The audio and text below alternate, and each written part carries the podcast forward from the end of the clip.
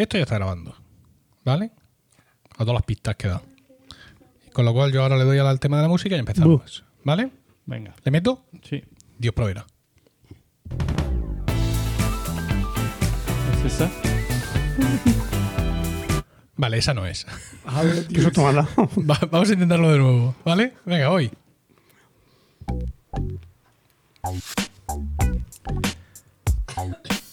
Bienvenidos a Están locos estos romanos, un podcast de Milker FM. Este es el capítulo 34 y hoy es 15 de septiembre del año 2019 después de Jesucristo. Toda la sociedad está alienada por la incultura, la chabacanería y la falta de sentido común. ¿Toda?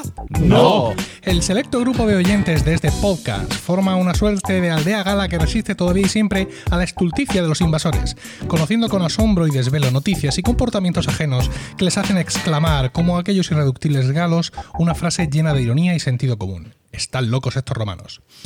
Yo soy Emilcar y estoy acompañado por fin por todo el elenco. Diego Jaldón, buenas tardes. Hola, buenas tardes. José Miguel Morales, buenas tardes. Hola, buenas Y tardes. Paco Pérez Cartagena, buenas tardes. Muy buenas tardes, Emilcar. Bueno, antes de empezar, sabéis que eh, la región de Murcia, donde habitamos, ha sido sacudida por eh, terribles fenómenos eh, meteorológicos.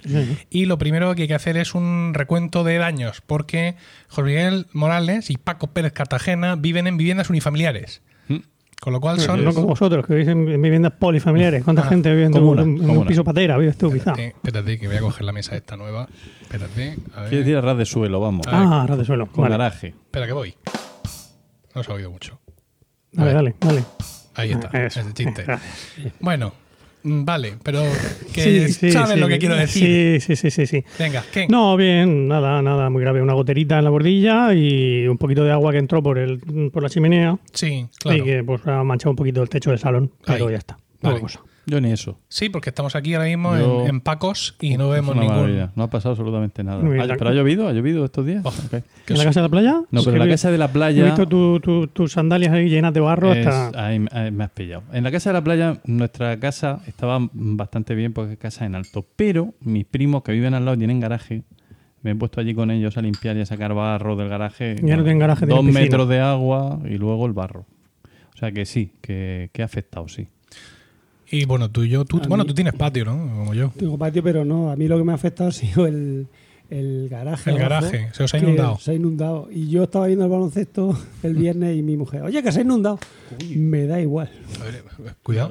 Paco ha sido atacado por, por un mosquito tigre. Que, Y- que además Está por aquí. está por aquí revoloteando, ¿no? O cuidado, cuidado, estamos en un momento. de esta- eh, están locos estos preocupación es romanos under attack. Sí, que esto Que es mi peor. preocupación que ante, pique y avise, ante la negación de ese fue cero. O sea, Sí. después bajé y vi que, en fin, porque sí, que había un palmo y medio de agua, pero Sí. vamos. ¿Qué, qué iba a hacer? Pues yo si había- el coche ya estaba ahí. Claro, yo había sacado los Que coches. estaba flotando. Había sacado No. los coches fuera, yo previamente, pero nuestro garaje, mm, cero inundación, y nuestro patio, que recibió agua mm, paliquetada en un cuarto baño, eh, se lo trajo todo. O sea, fue espectacular. Pero sí, hay muchos edificios de mi vecindario que sí han sufrido muchos daños en el garaje. De hecho, teníamos a la UME directamente, al ejército en el barrio, sacando agua Es que tu barrio... si podía salir de... Claro, es que la zona norte, para el que no lo sepa lo voy a decir aquí, la zona norte de Murcia es donde Murcia se ha ampliado en los últimos 20 años. Era una zona de huerta y se tiró la huerta a tomar por culo. ¿Por qué? Porque era una mierda de La huerta. tiraste, la tiraste. Sí, sí, era una mierda de huerta, ¿vale? Es decir, el agua está muy superficial, con lo cual aquí puedes plantar muy poca cosa, ¿no? Puedes plantar... Pues sí, tú plantas tus cosas, pero que no es un sitio donde tú puedas hacer una explotación grande y membrillo y poco más, Mm. ¿vale? Entonces, pues por eso, entre que no se estaba aprovechando y que estaba hacia el norte, lo cual siempre mola mucho, pues Sí, por eso se hizo por aquí la extensión. Pero claro, mm, el agua, como le dice a mi padre un amigo suyo, viene con las escrituras debajo del brazo, ¿no? Todo esto es mío. Y pues eso, pues eso es lo que Ha tenemos. recuperado su territorio. Pero bueno, simplemente os hacer un comentario, pues nuestro, nuestro recuerdo a la gente que lo está pasando mal, Sí, porque sí, más allá de nuestros chistes, aquí tenemos gente en la región que lo está pasando fatal. Ya te digo. Y eh, también a aquellos oyentes de Estar Locos Estos Romanos que estén viviendo también en zonas especialmente castigadas, pues también mandarles un saludo. En especial, en especial, que lo tengo por aquí, lo tengo muy mal por aquí, aquí, a Jesús, que es el párroco de El Rafal, que es una, eh, una eh, localidad, mm, está por la zona de Orihuela y tal, y Jesús es oyente nuestro. Vale. Hola Jesús. Día me escribió, oye, tal, ¿cómo estás? Digo, oye, tú estás por igual así en el Rafal, estamos aquí un poco aislados, pero vamos, bien, por, lo demás, bien. Ánimo, Jesús. Bueno, pues nada, eso, nuestro ánimo a todo el mundo y vamos a continuar eh, dándoos ánimos grabando este podcast que por lo regla general os suele gustar, con lo cual, pues qué mejor manera de animaros. Vamos a empezar con las eh, reviews que tenemos en Apple Podcast desde el 19 de julio, que fue el del último capítulo, que no os acordáis porque no estabais aquí, lo, lo grabé yo solo con Juan, ¿vale? Eh, quedó muy bien y bueno, la gente nos ha seguido escribiendo. Dice, eh, geniales, 5 estrellas, 20 de julio, o sea, al día siguiente, ¿no? I- i- impulsado, dice. ¿Eso se de- refiere a Juan y a ti? ¿Los geniales? ¿O a Hombre, todos? yo pienso que por un, por un programa no, no vamos a acaparar Juan y yo todo La gente muy así también, Por eso bueno. te digo. Sí, bueno, dice geniales. Mm, Definitivamente son parte de mi familia. Cultura, diversión y amistad. Y lo dice Grimanesa, desde España. es Bien. Siguiente comentario. Como quedar de cubatas con tus colegas listos. Cinco, cinco estrellas, 22, Pero sin 22 de julio. Sin cubatas, Y de- hay que decirlo. Y de listos, cultos e interesantes. Y sobre todo, amigos. Claro. No colegas, no. No, no, ¿Qué no. va? ¿Qué va? Amigos. Amigos, Amigos. sí, señor. ¿Eh? Colegas Cosa son tremenda. Ahí. Bravo. Bravo.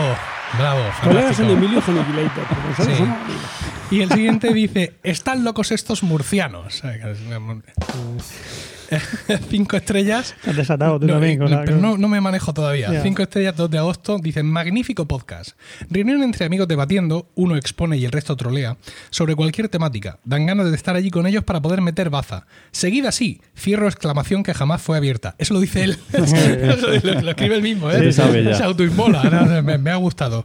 Me ha gustado de impronunciable nombre. Shoji83. S-H-O-J-I-83 con un, un uso caprichoso de las mayúsculas y las minúsculas. Pues porque lo vale. Sí. Pues ya está. ¿Queréis algo contar de vuestro verano? De... Nada, que está muy fresquico. Ah, míralo. Está en Tenerife, en la parte norte, que está fresca, y luego está en Galicia, mientras vosotros estabais aquí torrando a 40 grados. Tú sabes que el norte de África sigue siendo África, ¿no? Quiero decir que... Sí, pero Tenerife es fresco. Ah, sí. ¿Y en Galicia se está en la Sí. parte norte también o no? No, es que no es igual de Claro, fresca Galicia la está parte en norte. Pontevedra. Pontevedra, vale. Bueno, bien.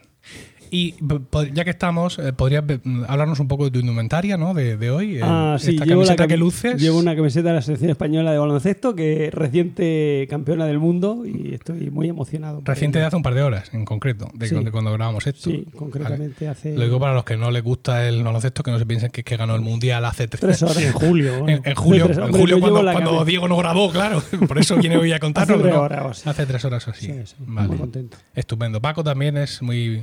Yo soy muy de baloncesto, Sí. sí. y también he estado en el norte, mm, Sí. mm, pasando fresco. Sí, ya lo vi, que te y fuiste también a... Nos a fuimos por ahí, sí. Mucho viaje, mucha... Muy bien, y, y este fin de verano está siendo extraordinario. Extraordinario. Por ejemplo, hoy eh, hemos ganado un mundial, he limpiado un garaje, o sea, es un domingo, que es un día de no hacer nada. ¿Tú hay algo que quieras compartir con nosotros, José Miguel? Que yo he estado pasando fresco en el sur. Yo me fui a Cádiz. Ah, a Cádiz a pasar fresco. Y también pasamos fresco allí. También hacía fresco. El airecito del Atlántico, quieres que no. Y muy bien, muy a gusto. Oye, también. no sé qué capricho te tiene. Estamos grabando con una nueva mesa, la Roadcaster Pro. Vaya. Y a ti te tiene, como, te tiene como especial querencia, porque no sé, estás saliendo aquí, pareces Carlos Herrera. Es porque me has puesto eh, que soy flojico, de la Ah, voz flojico. Te he puesto, te he puesto No, que, que habla bonito. él no tiene Tengo voz flojica, yo tengo voz flojica. Eh, Tú vas a ¿tú tener qué voz flojica. Sí. No me bajes. Y ponme graves. Bueno, Que eh, suene así. Vamos a. me llamo Juaniquilator. ¿Os parece si vamos al tema? Venga. Venga, pues empezamos. Empiezo yo mismo.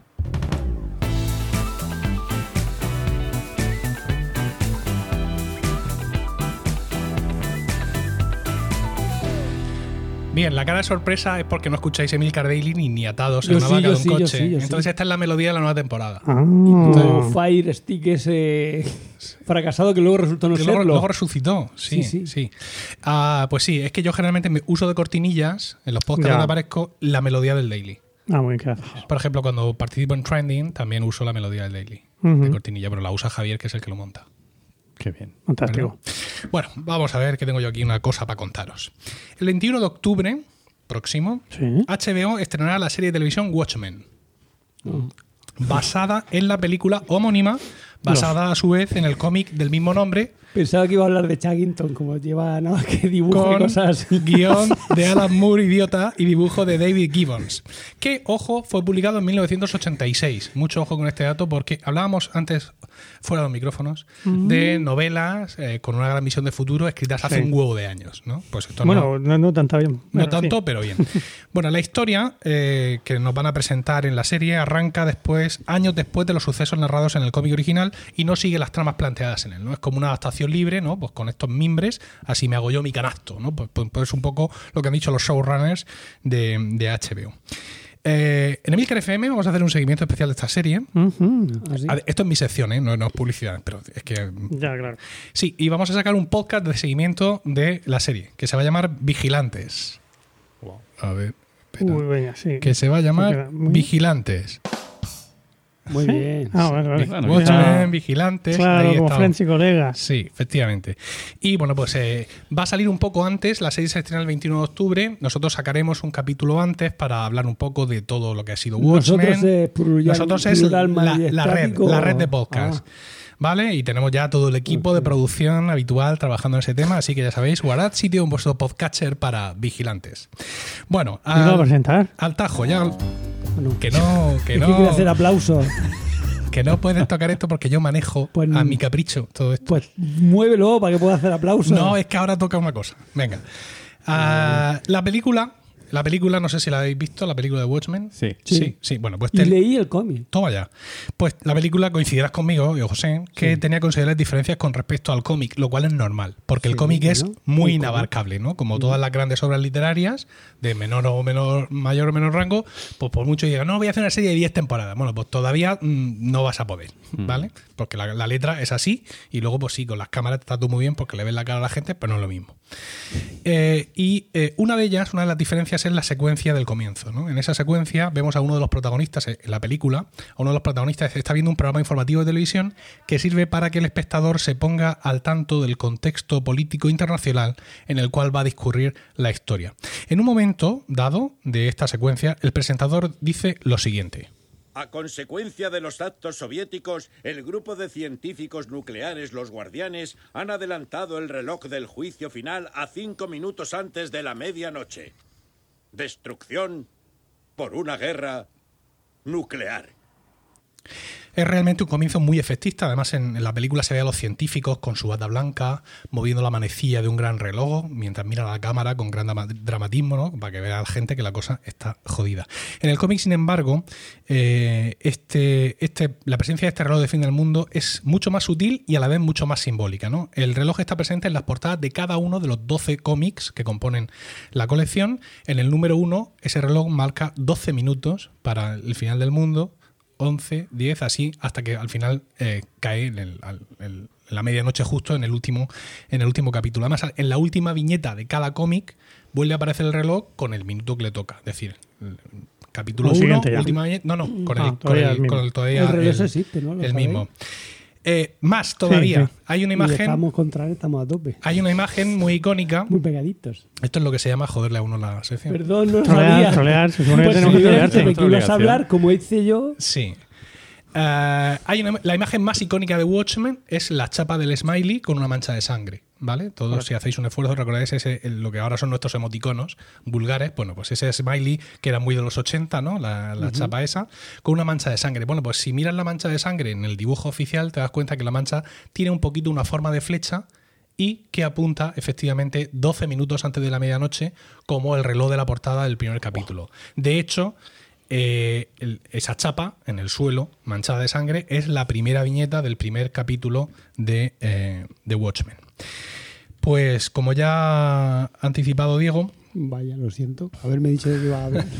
bueno, un, un poco más del cómic, ¿no? Eh, el momento este de los, de los científicos moviendo las agujas del reloj, en el cómic aparece simplemente como un titular en grande en un periódico que está en la mesa de uno de los protagonistas. Aunque es cierto que esa viñeta ocupa más de la mitad de la página. Y esto es importante en Watchmen porque en Watchmen la geometría eh, de las viñetas lo es todo. O sea, es, una, es parte del lenguaje del cómic. El cómo están dispensadas, qué colores tienen, eh, qué formato tienen. Incluso hay un cómic que presenta una estructura. ah, no sabría, existe la palabra, pero no me la sé ahora mismo. Dame arroz a la zorra de la Palindrómica. Palíndromo. Gracias. Es decir, la primera página tiene el mismo número de viñetas e igual dispuestas que la última. Y así tienen una progresión. Bueno, pues como insisto, haya adelantado Diego, este reloj del fin del mundo existe.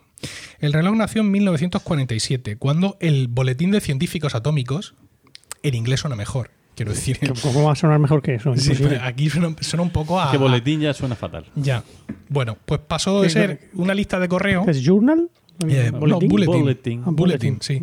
Eh, se- en 1947 pasó de ser una lista de correo que se enviaban por un sello, eh, pasó- se convirtió en una revista, ¿vale? Y sacaron el primer número de la revista. Y eh, este, bueno, el, este grupo, de, de- el Boletín de los Científicos Atómicos, Atómicos, fue fundado por veteranos del proyecto Manhattan, que pues tenían un poco eh, la mosca detrás de la oreja en lo que respecta a los resultados de una hipotética guerra nuclear. ¿no? Claro, claro. Decían, hombre, pues lo mismo esto No las tenían todas consigo. Sí, efectivamente. Lo mismo esto no ha estado, no ha estado bien pensado de primeras, ¿no? Bueno, el caso es que la portada de este primer número se la encargaron a una artista gráfica llamada Langsdorff, que era esposa de uno de los científicos del grupo. Y ella creó una representación de un reloj, donde, un reloj de agujas, evidentemente, donde solo se veía el último cuarto del reloj, ¿vale? Y eh, la manecilla del reloj marcaba siete minutos para la medianoche. Entonces, a partir de esa portada se creó la leyenda de que ese era el reloj del fin del mundo. O sea, no fue algo que ellos manejaran a priori o que esta mujer diseñara con esa idea. Simplemente quiso hacer esa, esa digamos, esa simbología de, que podíamos estar cerca de, de la destrucción total. Se le ocurrió hacer eso y entonces la gente luego le dio nombre y todo este tipo, todo este tipo de historias. En los años venideros, las manecillas del reloj se moverían en función de que los eventos empujaran a la humanidad más cerca o más lejos de un apocalipsis nuclear. En los años recientes, recientes a este momento que ahora mismo estamos tú y nosotros, Sí, ¿vale? sí. Eh, aparte de los eventos nucleares, se han añadido a la ecuación eh, el cambio climático y otras amenazas a la existencia de la vida en la Tierra. Bueno, en 1949, el editor de la revista, Eugene Rabinovich, profesor de la Universidad de Illinois en Estados Unidos, No era judío. Y un científico líder en el movimiento... eh, uno de Lelutier, se llama Sí, sí. Rabinovich. Bueno, este era un científico líder en el movimiento de control del armamento nuclear, ¿no?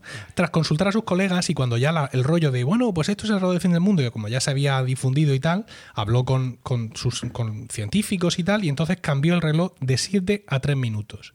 Y esto ocurrió después de la primera prueba nuclear soviética. Desde ese momento, Rabinovich fue el responsable de los movimientos de las manecillas del reloj hasta su muerte en 1973, momento a partir del cual fue el Consejo de Administración de la revista el que se encargó de eso. El Consejo de Administración, que suena un poco así, eh, son científicos.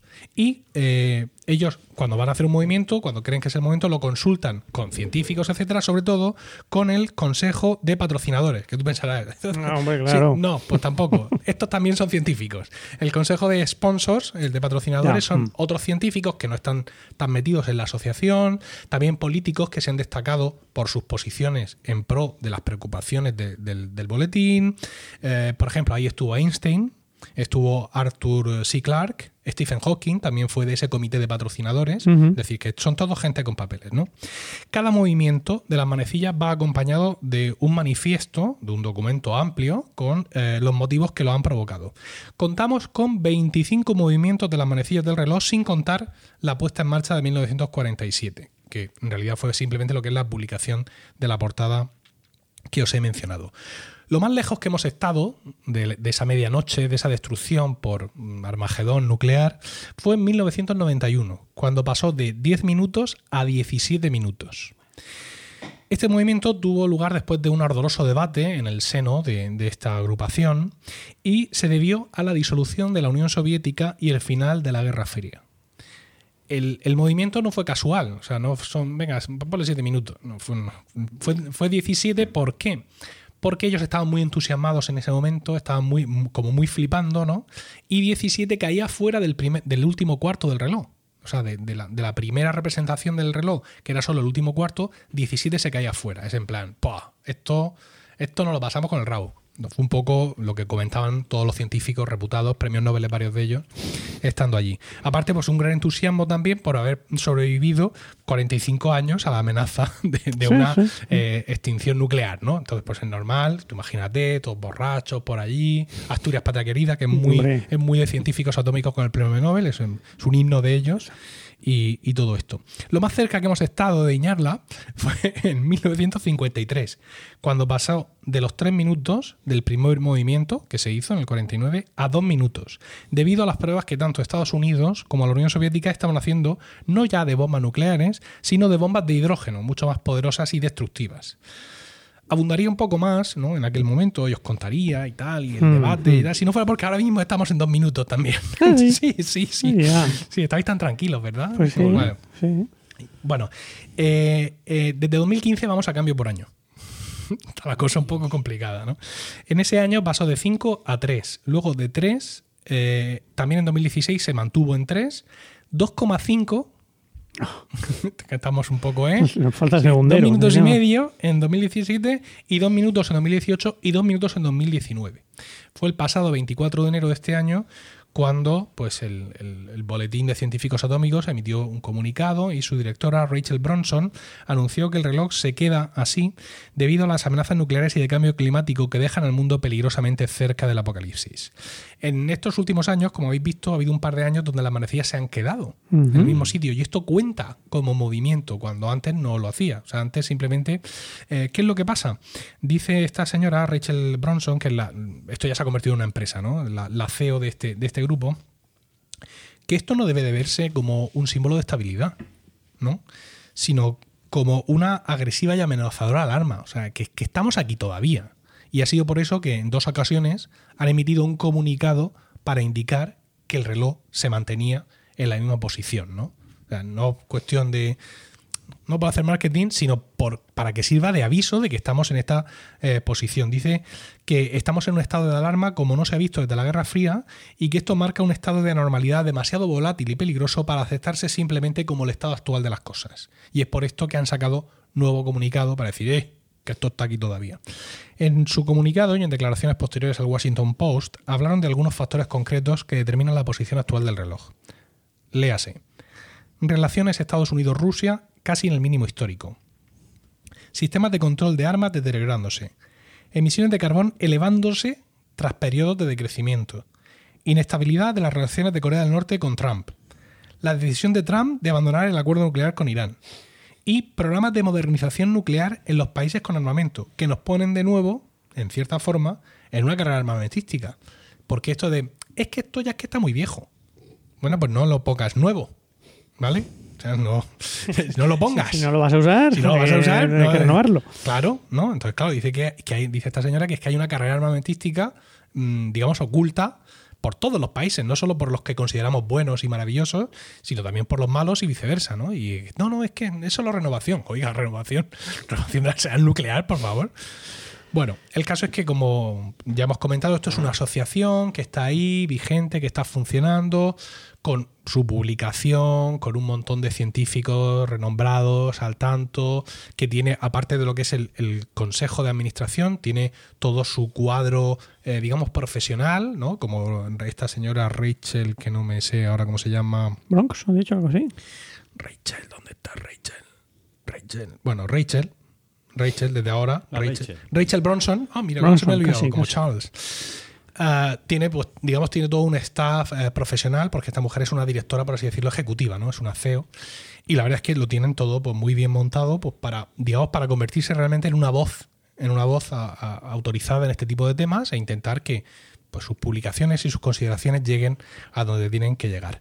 Eh, si os mola todo esto y queréis ver cada uno de los... eh, tienen unos cuantos gráficos interactivos muy chulos de cómo evoluciona el reloj, etcétera Y por supuesto tienen todos los comunicados de cada movimiento en su PDF ahí.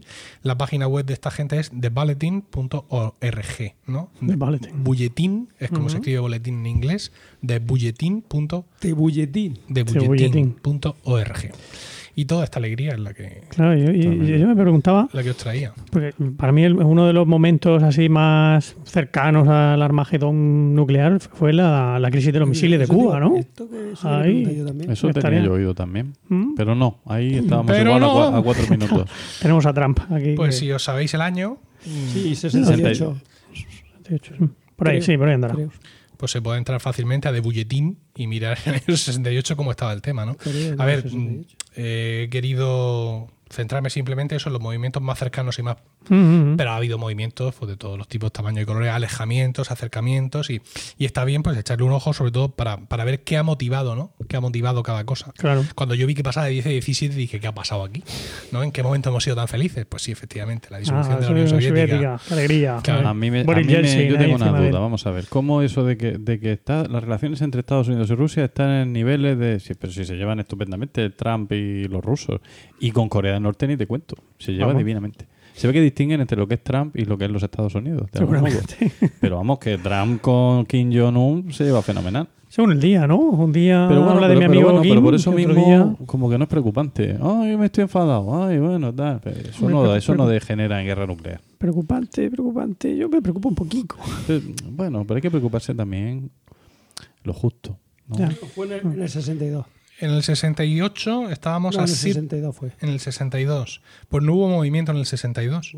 Ah, En el 60 estábamos así de minutos y en el 63 a 12 minutos. No sé qué les pasó ahí. eh, Se es se durmió alguien encima. misil de encima Cuba, de la ¿no? María. Ah, Con lo que ya hemos Eh, pasado aquí. vamos. Ahora, tú me vas a decir Tú espérate que llegue Trump. Total. Bueno, Bueno. muy interesante. Pues está muy mal la cosa, no sabía yo que estaba así. Ahora el tema, claro, ahora ya el tema del cambio climático influye mucho, Claro. que eso antes no se tenía en cuenta. Pero sobre todo lo que os parece a vosotros, digamos, como ah, ah, de las relaciones de Trump con esta gente, es que hay un problema grave que es la inestabilidad.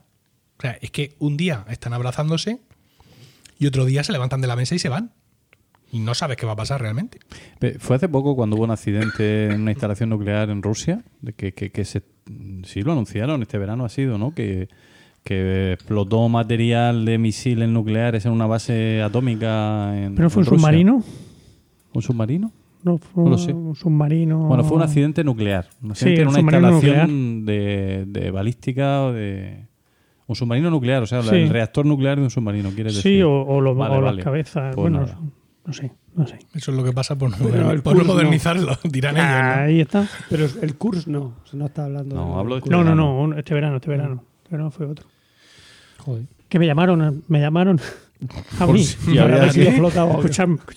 Me llamaron de la SER, Sí. del, del hoy por, del hoy por hoy, no, del de hora 25, Ajá. porque le sonaba, porque un señor con el que yo había estado cenando en la boda de José Ángel Murcia, Dios mío. que eh, trabajaba yo en la SER, y le sonaba que yo había estado trabajando con los temas de los submarinos. Y entonces, pues se lo dijo una compañera suya y me llamó para preguntarme si yo podía hablar sobre el accidente este del submarino. Y yo, ahora te puedo hablar de billetes de avión, pero de submarino ya no. Ya poco, no ya más bien poco. Pero fue curioso. Mm. Bueno, pues eso ha sido mi sección. Muy bien. Muy pues, bien. ¿Continuamos? Bonita. Venga. Venga. Venga, pues continuamos. Vamos a ver si, si no suena aquí un trombón o algo y suena la melodía de José Miguel.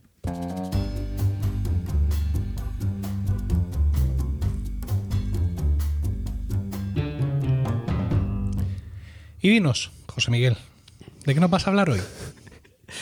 Pues, eh, a ver, los más eh, viejos del lugar, recordaréis, hace ya dos o tres a mí. años. ¿Te has dado cuenta que me miraba a No, mí me refiero directamente? del lugar, me, me- me estaba Del- mm, del dirigiendo a todos nuestros oyentes, Ah, a nuestros ahí. millones de oyentes. Recordarán hace dos o tres años, ya no me acuerdo, una intervención mía en la que hablaba sobre el S-80, el submarino Sí. que no subía, Mm. sobre las vías del tren de los franceses que Sí, no, sí. no entraban los trenes en El la, túnel, en la Suiza estación, el puente entre Suiza y Alemania, todo eso, ¿no? Y como aquello gustó mucho, he pensado ahora, tres años después, hacer una, una Actualización. Una segunda parte, Ah. sí. Una- Me, me no, actualización no, no sé cómo. Te da lo mismo como este. Aquello ya estaba roto ya. me alegra mucho que seas capaz de soportar durante tres años la presión de la audiencia. Sí, yo es que no me, yo no me rijo por eso, por, por- por esas cosas, por la, por, por la audiencia. No, Y- yo veo un no, tuit y no. me cojono, me vengo abajo, pero tú ahí, Sí, ahí, el yo, tío, joder, cuánto tengo que aprender, Ah, coño. ¿Verdad? Ya te, ya te enseñaré algunos trucos. Vale. Bueno, pues Es que, perdón, José Miguel ha traído unos, unos auriculares Que se ha comprado. Se los ha comprado Sí, sí, eh. me lo he O sea, comprado con mi dinero. Sí, con su dinero. Tiene micrófono porque lo necesita para el trabajo y, y no hay más explicaciones. Pero le ha dado todo igual, entonces ha comprado unos de gaming que tienen conector mini jack, pero, pero que Pues tienen, tienen un USB cuya Ajá. única función es alimentar los auriculares para que se enciendan las luces. Entonces, Claro. es que no lo puedo ver con calma ahora mismo. Pero, o sea, que, pero es que estas luces son muy importantes. ¿para qué? Pues porque cuando tú estás jugando ahí al Call of Duty, todo Sí. Sí. pues tú enciendes las lucecitas estas azules y entonces no te deslumbran la- la- las luces de la pantalla. Y tú no Pero- juegas pero Call of eso- Duty. no No juegas nada. puta vida No, pero- al Call of Duty, pero... No, eso no es Pero- cierto. Tú has jugado Call of Duty conmigo. Ah, sí, Sí, lo he hecho. era No, al Gorrecon. No, Call of ay, Duty, también sí. jugamos. Es uno de los juegos a los que jugábamos cuando Ah, jugábamos. ese de a los que de- jugábamos cuando jugábamos. Cuando jugabais vosotros. Yo No, tú miraba. también jugabas. Sí, yo lo hacía, sí, verdad.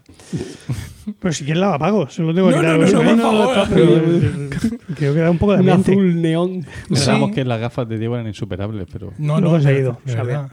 Bueno, no las enciendo más, porque no entendéis mi arte.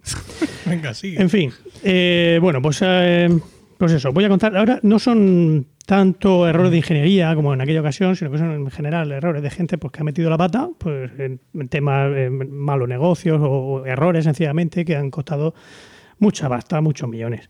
Por ejemplo, eh, en diciembre de 2005, pues un, un empleado de un, de un banco japonés muy grande que se llama Mitsuo Securities, que el, pertenece el a, empleado. eh, sí, se llama. Michuo de nombre, Security de apellido. Exactamente. Pues eh, este señor tenía la. Le dijeron sus jefes que tenía que vender. Tenía que vender eh, una acción de JCOM Co, eh, una, pues una empresa que no sé de qué era, pero tenía que vender una sola acción por 610.000 yenes. ¿Vale? Porque, bueno, si recordáis, los yenes, pues un yen es un poco más que una peseta, ¿vale? No que fuera. Era, una acción cara, pero tampoco ningún disparate.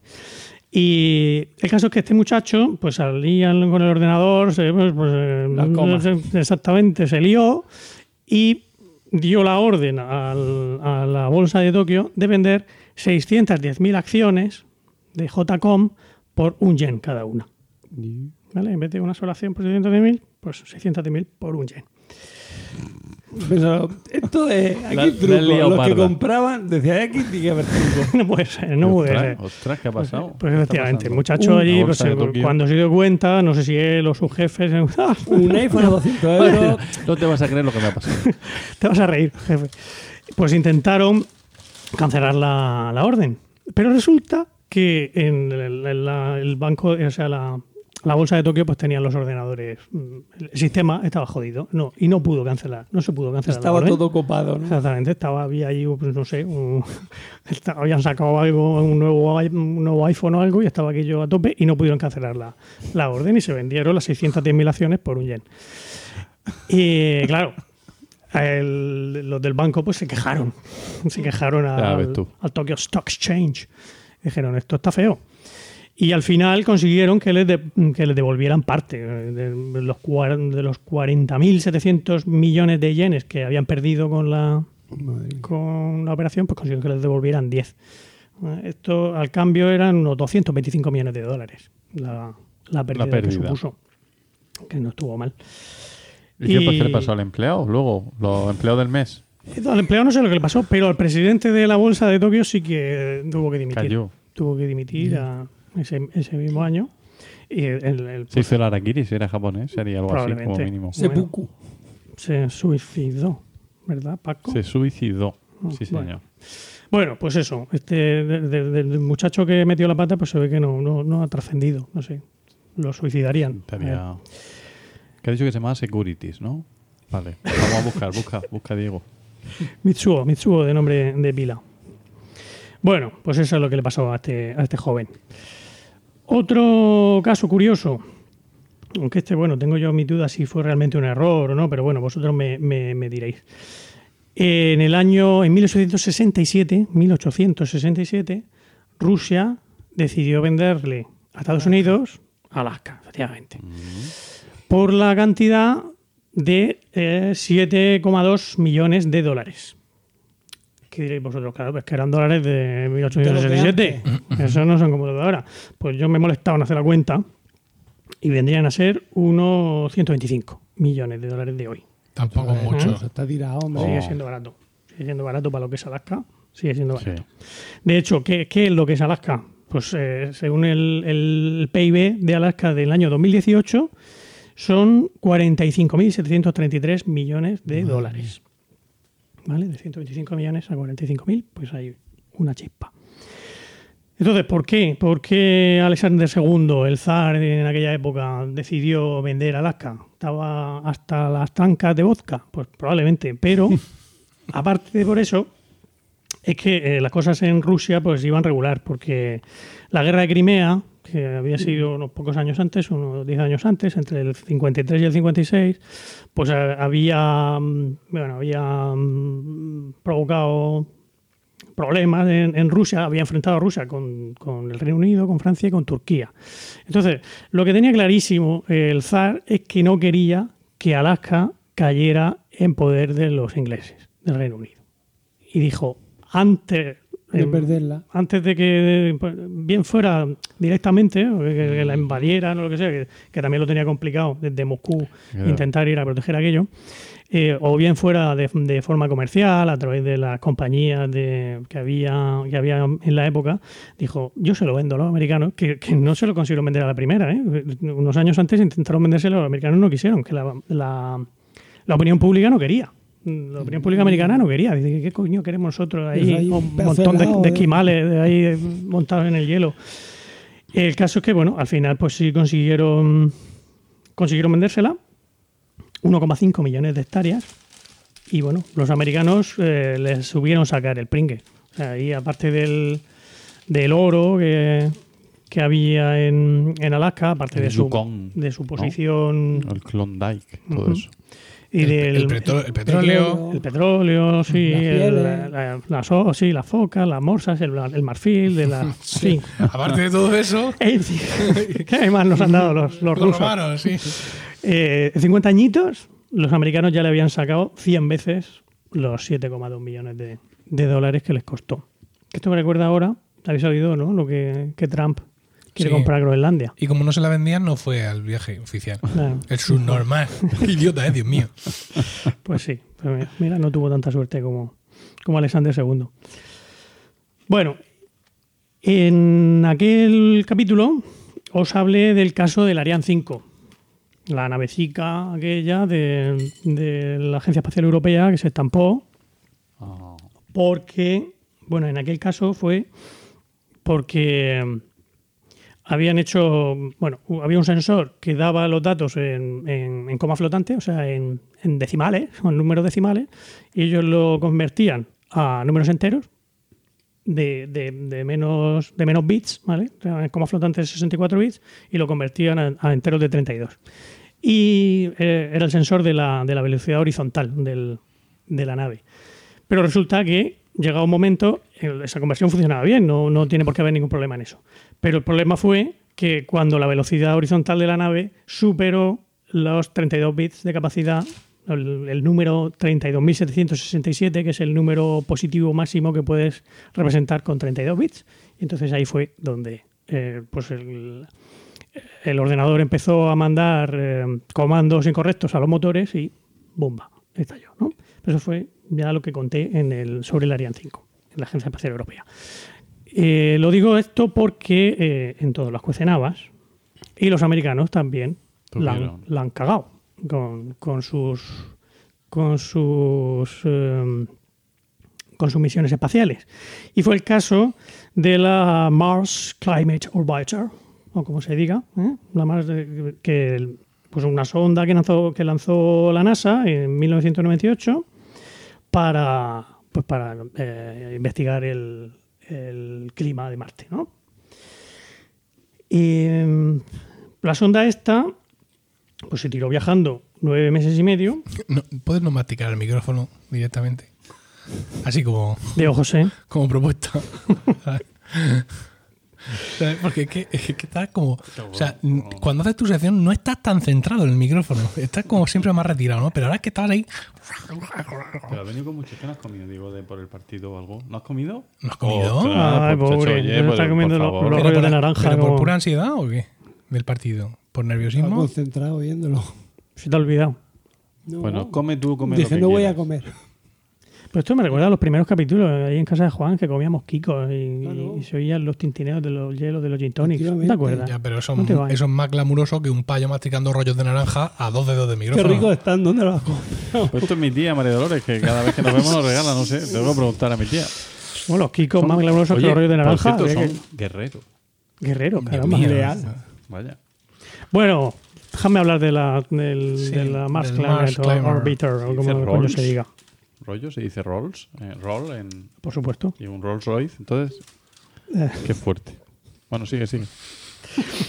Bien, pues eso, que tardó, tar- la, la navecita esta, pues tardó nueve meses y medio en llegar, en llegar a Marte.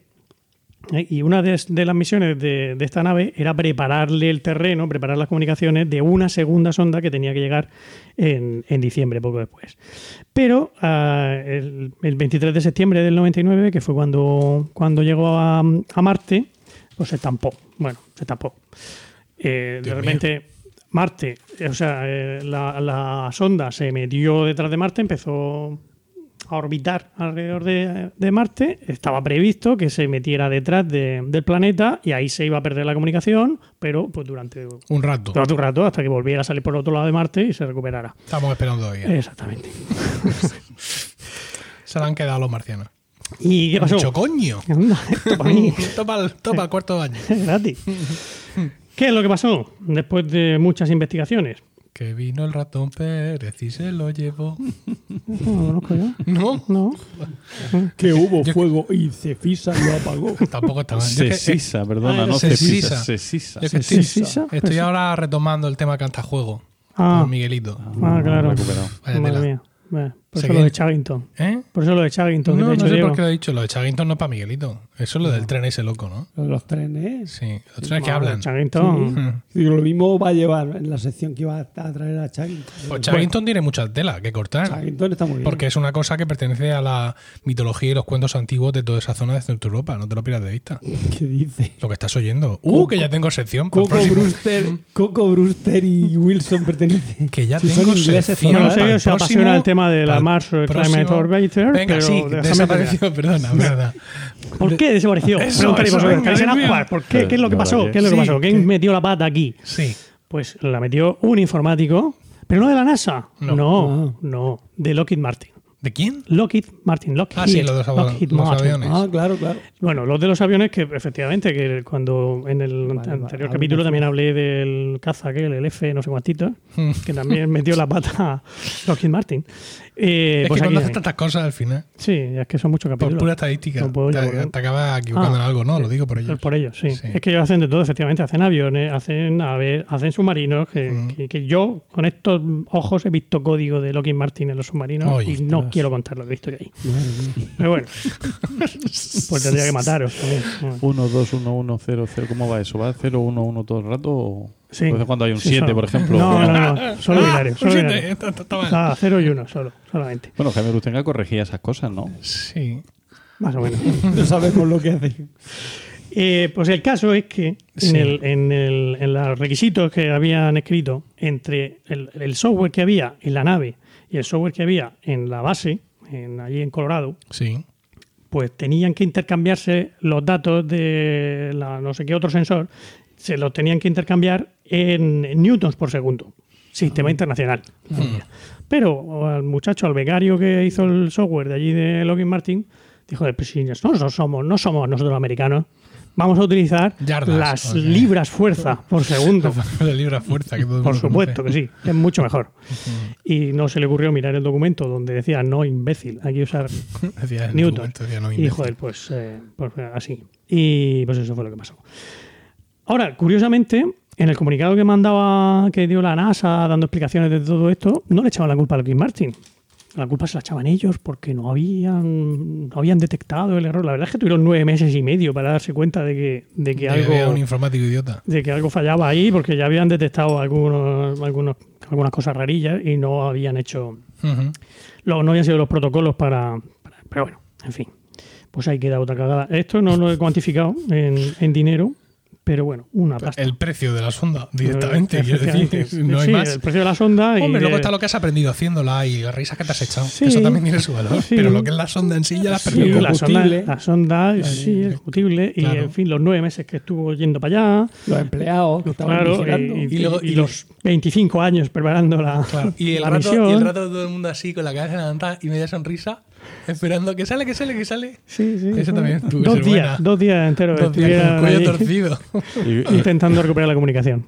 y- y en algún momento salió alguien diciendo, bueno, parece que de momento no... Devolvemos la comunicación a los estudios centrales. Sí, sí, el 25 de septiembre, mi cumpleaños del año 99, y de mi hija Isabel. y Doris Isabel, pues dijeron, mm, este, parece que no, que ya este no vuelve. Papelón, ¿eh? Bueno. Sí, efectivamente.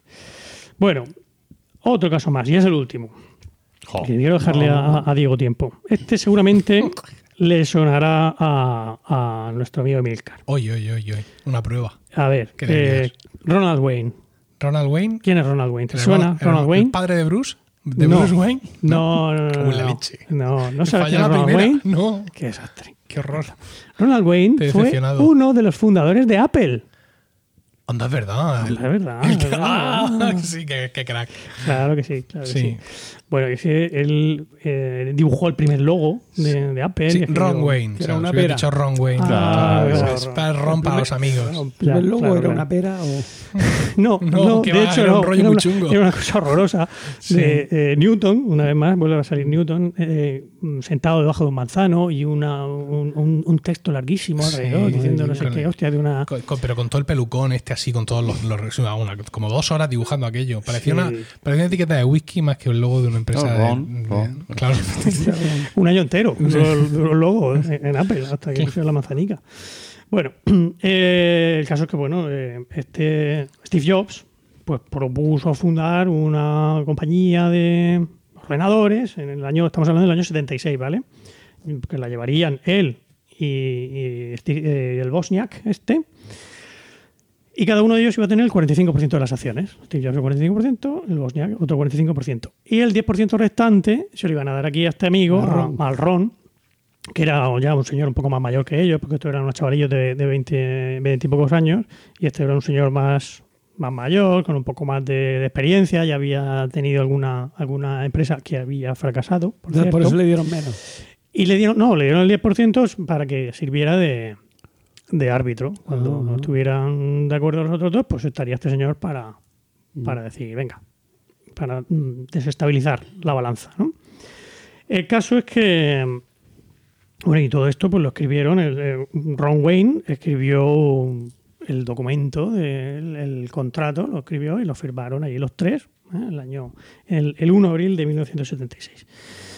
Bueno, pues este hombre, viendo cómo empezaba la cosa, que le habían, el primer eh, Jobs se había metido en una línea de crédito de 15 mil dólares para comprar los, los materiales para los primeros, el primer pedido que habían tenido, que había sido una, una Byte Shop, los primeros que le habían hecho ese, ese pedido, que tenía reputación de ser muy lento pagando.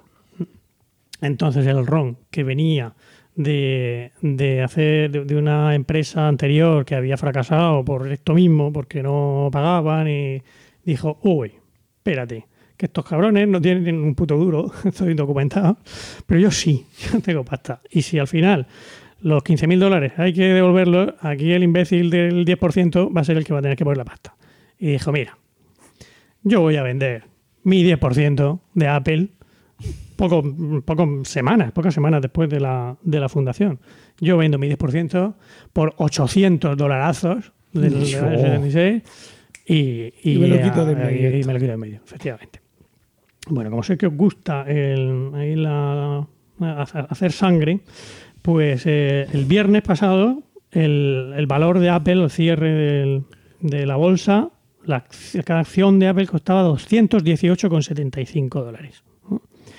Eh, si calculando el número de acciones que tenía Apple, que no sé cuánto era, pero lo tenía pero he hecho la cuenta, que es lo importante, el valor de Apple al final serían unos eh, un billón, billón español, ¿eh? un billón 56.562 millones 500 mil dólares. Lo que viene a ser el, el PIB de México, más o menos. Dios. Y está muy poquito por debajo del de España, no vayáis a pensar que... Y lo bien que ha dormido ese hombre. Eso es lo que dice él. Eso es lo que siempre dice él. Dice, pues sí, pues, con los datos que yo tenía en aquel momento, era la mejor decisión que se podía tener. Este señor por visto, pues eso, era ingeniero y no, no- no era un hombre de negocios, claramente. No, era- Porque otro ejemplo, que a lo mejor perdió un poquito menos de dinero, pero tampoco estuvo mal, fue que en- en- al principio de los 90 eh, decidió, mm, él, él, mantenía el contrato, el contrato aquel que firmó con, con Steve Jobs y con, y con el Bosniak. Y decidió venderlo. Y dijo, a este también le voy a sacar yo un pastizal. El papel, el papel. Lo, que- lo que es el papelico, Sí, ¿no? sí. Sí. Y lo vendió por 500 dólares. Muy bien, muy A bien. machete. ¿Eh? Dijo, "Estos me los bebo".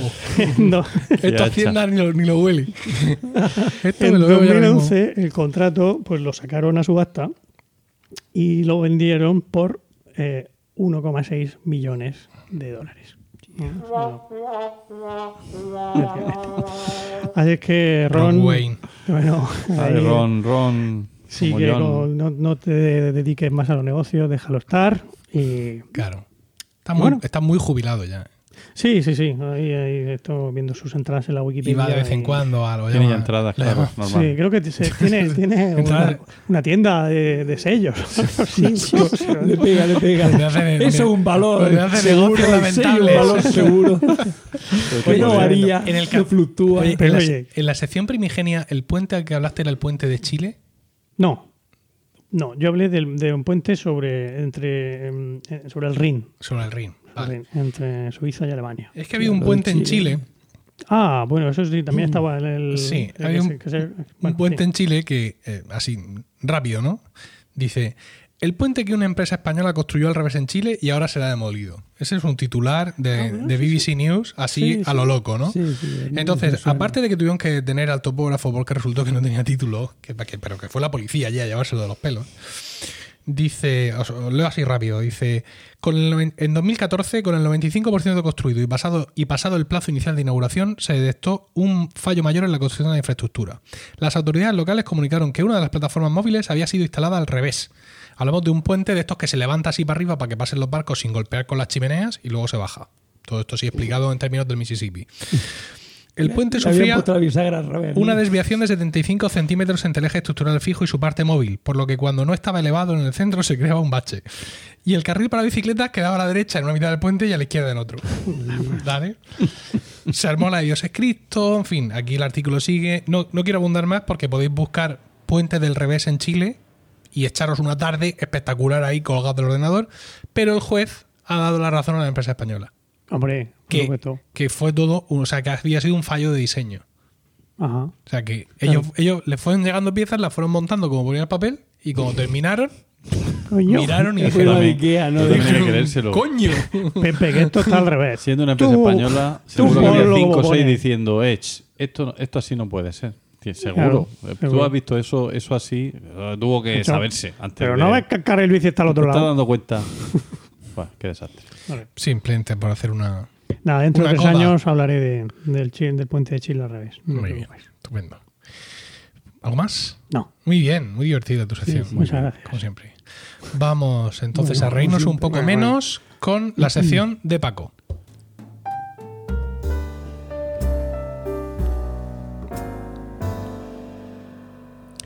Y dinos, Paco, ¿de qué nos vas a hablar hoy? Bueno, pues no hay que ponerse fúnebre tampoco, si esto es como la vida misma. Yo voy a hablar de eh, suicidios. Suicidios. Entonces, eh, bueno, dentro música. Espérate que no me acuerdo de esta. A ver, yo creo que va a ser... Esto con el Hindenburg no pasaba. Sí, es cierto. A ver, silencio que va.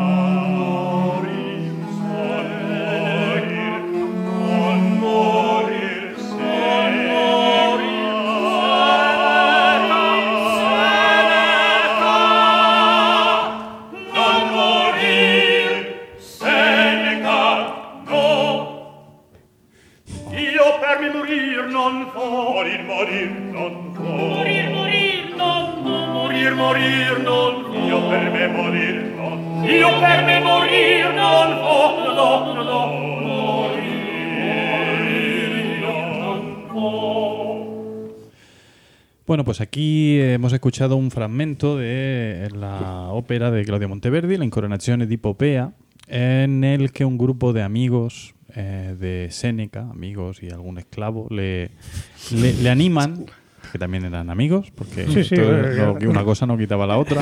No se una- había un. Sí. Eh, le, le animan con estas palabras, eh, no mueras Séneca, no, y añaden, para reforzar el- el- la exhortación, yo no querría morir. Dicen, Por, por ejemplo, yo no querría morir. Eh, como es bien sabido, y yo no sé si alguna vez incluso he hablado de, he hablado de esto, eh, Séneca se suicidó.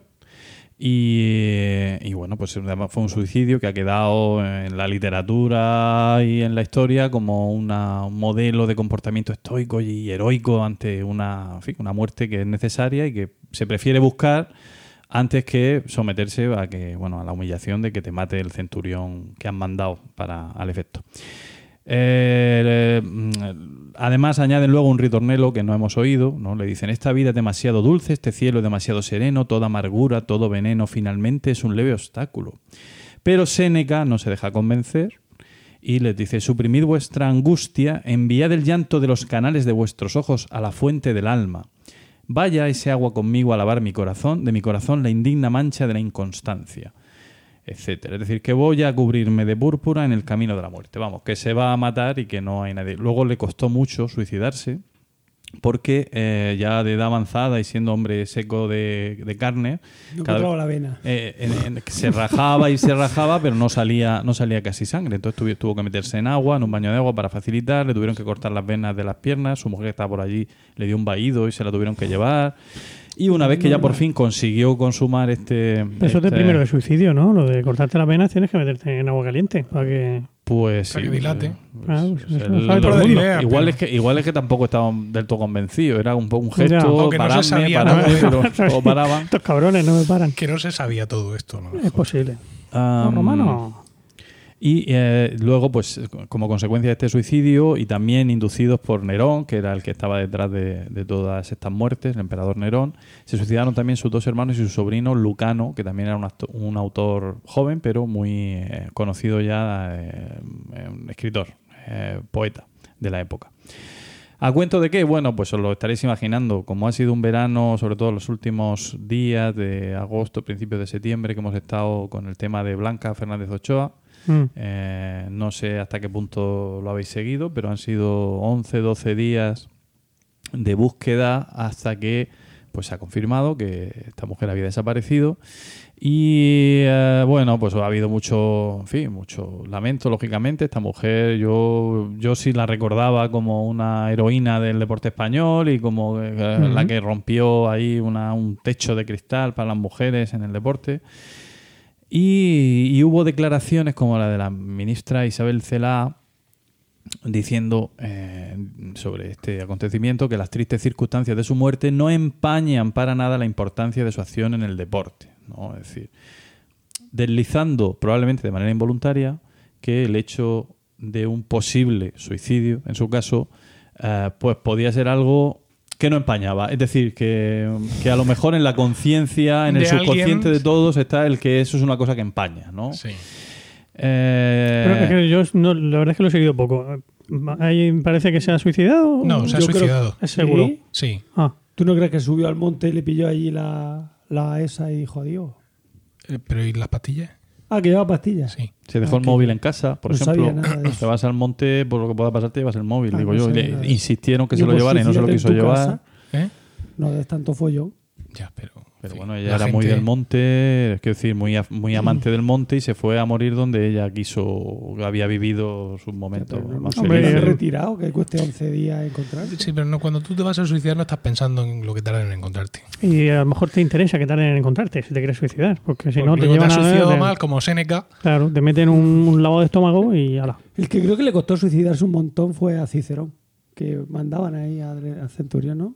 Me suena que... No, no, sí, de eso hablamos también, sí, pero ese no es que se suicidara, ese lo suicidaron. Pues, ese eh, lo que pasa es que intentó escaparse, tuvo ahí un, un me vuelvo, espérate, no, ah, me vuelvo otra vez, yo voy a dar el pecho cuando voy a venir al- a los que lo iban a matar, salió corriendo, pero lo pillaron y entonces ya en un último momento dijo, venga, aquí, aquí, clávamela aquí. Y se la clavaron Ah, ahí. vale, vale. Pero vamos, que fue, se fue asesinado. Vale, vale. Eh, pues nada, está el tema del tratamiento que se da en los medios al suicidio. Luego hubo ahí mucho, en fin, en, eh, Alsina montó ahí un debate sobre si lo estamos haciendo bien. Salen datos ¿no? sobre suicidios en, en nuestro país Es muy alto. muy llamativos. ¿no? Mueren más personas que en accidentes de carretera. Sí, Y, 3.000, ¿no? 3.000 es un disparate. suicidios al año, cosas así. Y bueno, y una cosa curiosa además es que en esto hay eh, brecha de género, es decir, un 70% de los suicidios a cualquier edad son de hombre, no sé por qué, los psicólogos tendrán sus explicaciones. Pero en este debate, que, que es, que tiene su interés sobre, qué, sobre si debemos hablar del suicidio con más normalidad, que parece que sí, parece que, que hablar con más normalidad de las cosas nunca puede ser malo, ¿no? Pero es que siempre están los que dicen que, eh, que puede tener una- un efecto llamada, llamada, ¿no? sí. Que la gente oiga hablar del suicidio. A mí eso, yo esas cosas nunca me las he creído, Sí, pero... un poco absurdo, ¿no? Ah, coño, suicidarse, es verdad, no había caído. ¿Qué opción? Mira, ahora mismo se está teniendo un poco esa, esa idea con el tema, perdón, con el tema de, la- de las violaciones en grupo, ¿vale? Que parece que ahora hay un montón, ¿no? Mm. Y es en plan, oh, la gente ha tomado una idea, oye, ¿por qué no violamos en grupo? Que parece ser, fíjate, estos chicos que lo han hecho, los que están en la cárcel, y que bien les ha ido, ¿no? No, lo que pasa es que ahora, digamos que se está informando más. Y, da, Claro. y da la sensación de que ocurre muchísimo más, ¿no? Cuando en realidad seguramente no, no es cierto que ocurra más, es simplemente que ahora estamos más atentos a ese tipo de, de- de historias, ¿no? Exactamente igual que pasa con, el, con la violencia de género y con todo este tipo de historias. Entonces, pues, la verdad es que yo creo personalmente que si el suicidio recibiera la mitad de la atención que reciben otro tipo de, de, sucesos con muchas menos víctimas, yo creo, generalmente, como tú dices, que nos iría mejor, porque hablar con normalidad de las cosas no debe ser malo en principio. Que además lo que dicen los psicólogos es que en general, el, salvo casos patológicos, el suicidio eh, se puede prevenir. Es decir, que es un comportamiento. Entonces, claro, no puede haber prevención si estamos en el oscurantismo este. Yo, por ejemplo, a mí me ha- yo he vivido la situación no de suicidio, afortunadamente, pero una situación parecida con la cuestión del cáncer. ¿no? El, el cáncer hace 20, 25 años era tabú. O sea, la gente se moría de una larga enfermedad. Nadie Sí. se moría de cáncer. Y. em, hasta que llega un momento que en tu familia lo padeces, en alguien cercano, y luego en otra persona, y empiezas a, empiezas a ir a lo. Y claro, la primera vez que te dicen tu padre tiene cáncer, esto es, es un golpe durísimo, porque el cáncer es. No ya es que sea una enfermedad muy grave y que implique un proceso de, de curación, de posible o, o- o probable curación muy largo y muy duro, sino que es que eh, se te cae encima pues todo el peso, toda la. Toda la mm, el pesimismo, la negritud, el- la leyenda negra de esta enfermedad. Entonces, eh, pues cuando de repente empiezas a ir a la, a las salas de quimio y, y empiezas a ver que allí hay gente normal, pues sin pelo, con mala cara, pasándolo mal, pero gente normal que, que además pues mm, tampoco tiene ganas ni necesidad de andar escondiéndose. ¿no? Entonces este pues mm, a partir de ahí luego te pasa tienes la mala fortuna de que le pasa lo mismo a tu suegro y que le pasa lo mismo a tu suegra y, y a tu tía y a mucha gente te das cuenta de que de que te habrían quitado un peso de encima desde el principio o sea, tú habrías, lo habrías afrontado de otra manera, con más normalidad, con más fuerza, con más entereza, si te hubieran hablado de eso de una manera normal, ¿vale? Y a los mismos enfermos también. Aunque luego es una putada, que eso es indiscutible, ¿vale?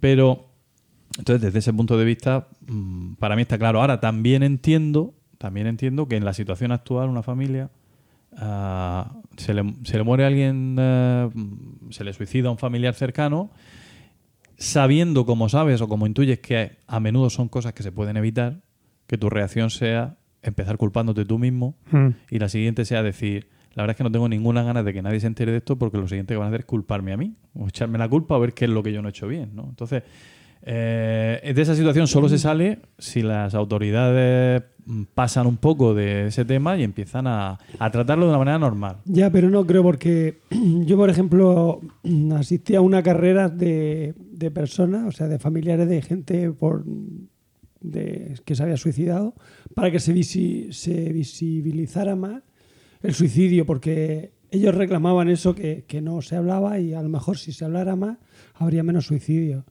Decían ellos.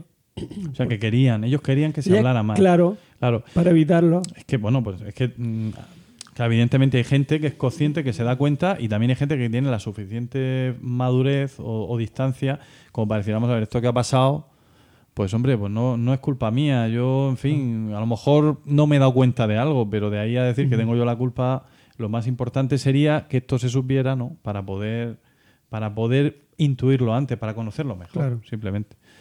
Diego. Bueno, pues, eh, en fin, ya supongo que en los próximos años esto avanzará por otros caminos y me- mejorará el tratamiento que se le dé.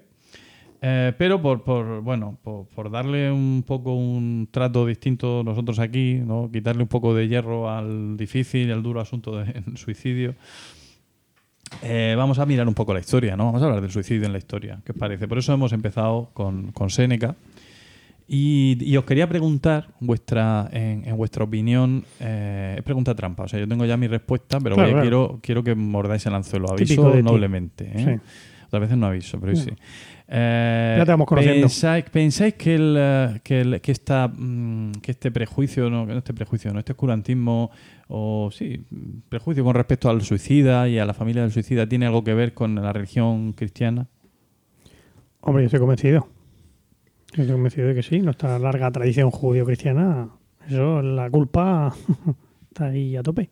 Y en otros países, quiero decir, en, en la India, tienes al final, al lado de, de la- de las películas de la cartelera, tienes los suicidios. ¿O no? A ver, por no No, no. echarnos toda la culpa, digo. Pues fíjate que si me preguntas a mí por el suicidio en la India, aparte de no tener ni idea, ni pero ni idea, porque ni se me ha ocurrido investigarlo, eh, te diría que en, la, que en la India la gente no se suicida. Porque muere de hambre antes. o- Puede ser. El- es verdad que, que hay una, una relación, que no sé si decir esto me va a granjear todavía más enemigos en, en to- en las pocas redes sociales que frecuento. Parece que hay, eso, esto sí se lo he oído yo decir a algún, a algún eh, psicólogo y tal, que la gente que vive en la pobreza y en la miseria muchas veces es menos infeliz. De hecho, hay mayor número de suicidios en las regiones más civilizadas, más Mm. desarrolladas y más tal. Eh, bueno, Diego, di al Wanda. Yo cuando, estuve la, que... yo cuando estuve en la India me di cuenta de que la gente vivía súper, vamos, en, en- con lo más básico y eran, eran hiper felices. Y yo, y- y yo digo, madre mía, si yo estuviera allí estaría diciendo que mal, que tal. Mm, La gente vivía muy feliz, muy... No, no, pero, pero mójate con lo de que si del suicidio tiene, tiene algo que ver con la raíz. Yo creo que sí, pero va- yo creo que sí, pero claro, va- va a ser evidentemente que la no. respuesta va a ser que no, pero Pero yo creo que sí. por la trampa, pero A ver. Es trampa total. Sorprendentes datos nos llegan del suicidio en la India ahora mismo. El, sí, el ratio de news. suicidio en la India es del 16,4% eh, por 16,4 por 100.000 mujeres. ¿vale? Ese es el ratio como se calcula. Muchísimo. Es el sexto más alto del mundo. Muchísimo. Y 25,8 por 100.000 en hombres. Disparate. también. Que es- pero mm, como los hombres nos, nos autolimpiamos más, es- solo en el ranking solo está el vigésimo segundo. En España depende de las regiones, porque hay también mucha diferencia entre el norte y el sur, eh, pero en el sur eh, el índice de suicidio está en el 7 por 100.000, que en comparación con eso que Ya está ves. diciendo es nada, ¿no? O sea que nada, bueno, pues un... En, en mi pueblo se suicidó un montón de gente y todos ahorcados. Se ahorcan. Han cogido la, fa- la, la moda de ahorcarse. Madre mía. De hecho, Es que es súper fácil. Eh, es barato, De, eh. de hecho, fui a, fuimos un día a la carnicería, tampoco. mi madre y yo, Mancha. y me di- Bueno. y dice, ay, ¿qué le pasa a tu marido? Es que estaba malo. Sí, estaba un poco delicadillo. Y, y luego mm, se enteró por otro lado que el hombre se había colgado un olivo. Sí que estaba delicadillo. Estaba decaído, pues estaba decaído de, de ánimo. Cuando se enteró, la- mi, mi, mi madre no sabía dónde meterse. Ah, que fue tu madre la que le preguntó Sí, a la viuda. preguntó, Pues, ¿qué le ha pasado? Si era joven, ¿qué le pasa? Es que estaba malo. Sí, dijo la viuda, estaba bien delicadillo. Ya. Ven, bueno. tabú. Tabú. Pues mira, se colgó de un... Muchas veces, No, lo digo. el- el- y además a- a- aquí en España recientemente ha ocurrido el, el hecho del oscurantismo ante los suicidios, también se le achaca al poder establecido. ¿no? Es decir, el, el Estado, el IBEX 35, el Club Bindenberg y, Los reptilianos. Y todos El estos, círculo de lectores. sí, el círculo de lectores, no quieren que nos enteremos de que la gente se está suicidando, ¿no? Y todo esto venía a cuenta de la, de la reciente crisis que hemos pasado y que todavía colea. Mm, Vamos a recibir otra antes de haber salido de la anterior. Y mm, se decía, digamos, como en voz baja, que el índice de suicidios había subido mucho. Sí teníamos unos datos no mucho más conocidos, pero algo más, por ejemplo, de Grecia. ¿no? Grecia, como están tan mal, pues sí, mm, allí es imposible no asumir que la peña se está suicidando, ¿vale? Pues venga, vamos a dejar que, circulen algunos datos a la opinión pública. Pero mm, seguimos sin conocer datos de los suicidios en España en, en- más allá de los implicados en las tramas de corrupción del Partido Popular, que esto es otro ratio, eh, muertos y accidentados, ¿sí? Sí, sí, Quiero sí, decir, sí, sí. esto es eh, como cosa estadística, es mm, de, TF TFM. Yo, ¿eh? Por lo menos, sí. Pero sí, en, en aquella época se comentó tal, ¿cómo es posible que no se estén dando ahora mismo datos estos que no le interesa al gobierno, que se sepa que esta crisis nos está llevando a la muerte, a todos, no sé cuánto, y todo ese tipo de historias, cuando sí venían datos eh, relevantes sobre la situación en Grecia al respecto. Bueno, pues yo tengo aquí esos datos, te los voy a dar, Emilka. Coño. Dánoslos. A ver, decidme un año que consideréis que fuera el, ya el, el- el punto álgido de la felicidad mm, y la burbuja inmobiliaria en España. Decidme uno, que os diga a la gente que se suicidó. 2002. En 2002 se suicidaban 3.371. Ahora decidme un año gordo de la crisis. 2010. 2010 fue un año gordo. ¿Fue un año gordo 2010? Bueno, sí. 2008 cayó la Que bien vivimos algunos, ¿eh? Hay que ver. Se suicidaron en 2010 3.158, o sea, 200 personas menos. Y podríamos hacer lo mismo con cualquier otro año. Es decir, hay una media entre 3.100 y 3.500, de- pero sin, vamos, sin una lógica económica aparente. Es decir, que no se nota la crisis, por así decirlo. En esto, por lo menos con estos datos, ¿no? O sea, que otra, acabamos de, de romper, de romper dos prejuicios infundados. Ya hemos cumplido una labor social, ya podemos cerrar el. O no, hay que hacer más. Hay todavía? que hacer más. Venga. Hasta que tengamos patrocinadores y saquemos cuarto. ¿Tú sabes lo que me ha costado, lo que me ha costado la Pero si es que yo creo que qué tipo 500 de gente puede euros. querer patrocinar esto, Emilio. Hay que buscar bien. Que no, que digo que habrá, pero hay que buscar bien el target. Círculo Mira, la- la primera búsqueda- te voy a explicar cómo funciona el podcasting. Por favor, por favor. La primera, la primera búsqueda es entre los propios oyentes. Sí. O sea, oyentes que tienen una empresa, que tienen un negocio, que tienen un servicio y dicen, voy a darle mi dinero a estos desalmados. Solo por el puro placer, no voy a sacar nada con ello, no voy a vender ni una escoba más. Pero solo por el placer de escuchar el nombre de mi empresa en este podcast de Claro mierda. que sí, Ese es el primer sí. paso. Con lo cual, pues hago un llamamiento Por ¿no? favor, por favor.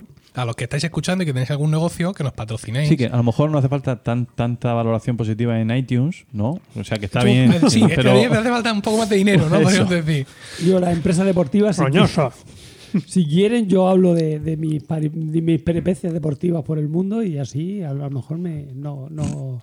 bueno, luego No- hablamos. No estamos entendiendo mucho lo que estás diciendo, Sí. pero si alguna empresa deportiva quiere subvencionar. mm, Puede esto, llevar la sí. camiseta con el logo de la empresa, los o, no, eventos o, y luego. o incluso puedo hablar de, lo- de las bonanzas de esa empresa. O sea, si me queréis regalar una La zapatilla, bonanza.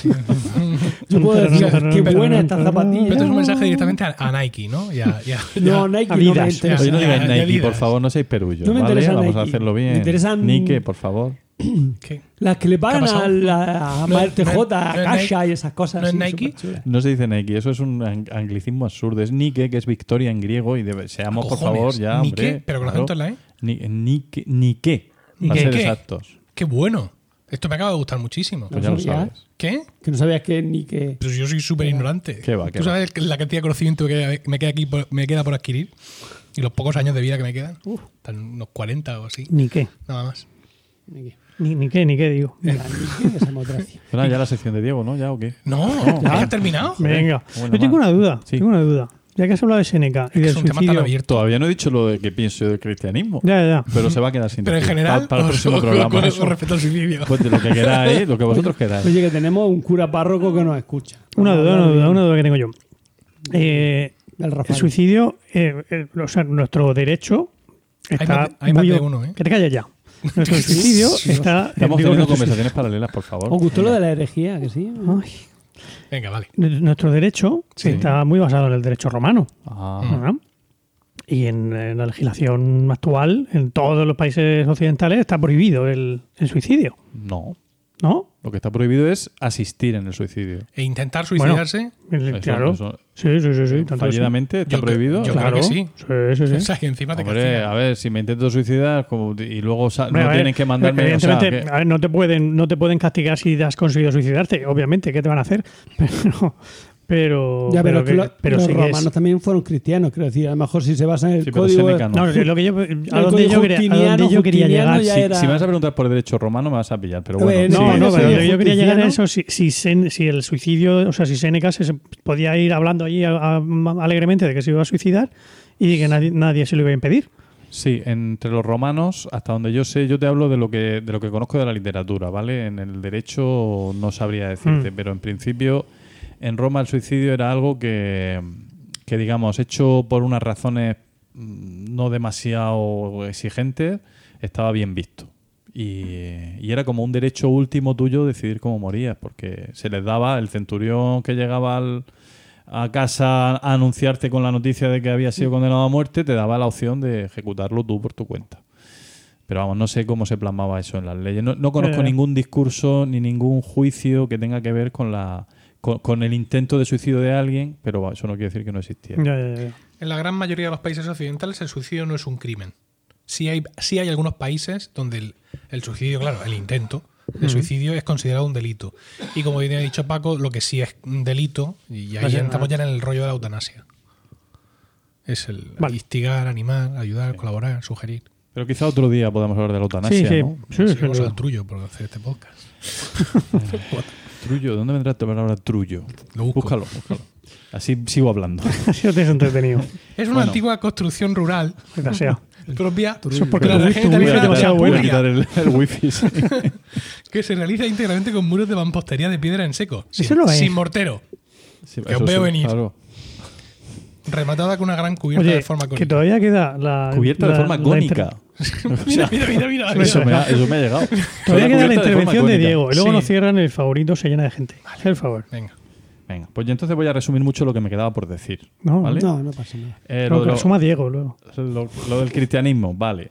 Eh, me he estudiado los mitos de la Biblia relacionados con el suicidio y he llegado a la conclusión, después de copiar miserablemente un artículo que he visto en internet,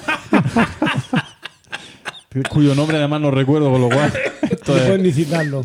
Eh, he llegado a la conclusión de que hay tres clases de suicidios en la Biblia. Que están los patrióticos, o sea, me suicido porque esto es lo bueno para el pueblo hebreo y lo voy a hacer, como por ejemplo el de Sansón, que como sabéis, murió, pues, le habían cortado el cabello, con ello había perdido Diego, que había perdido Sansón aparte del cabello. La fuerza. Su fuerza sobrehumana, ¿no?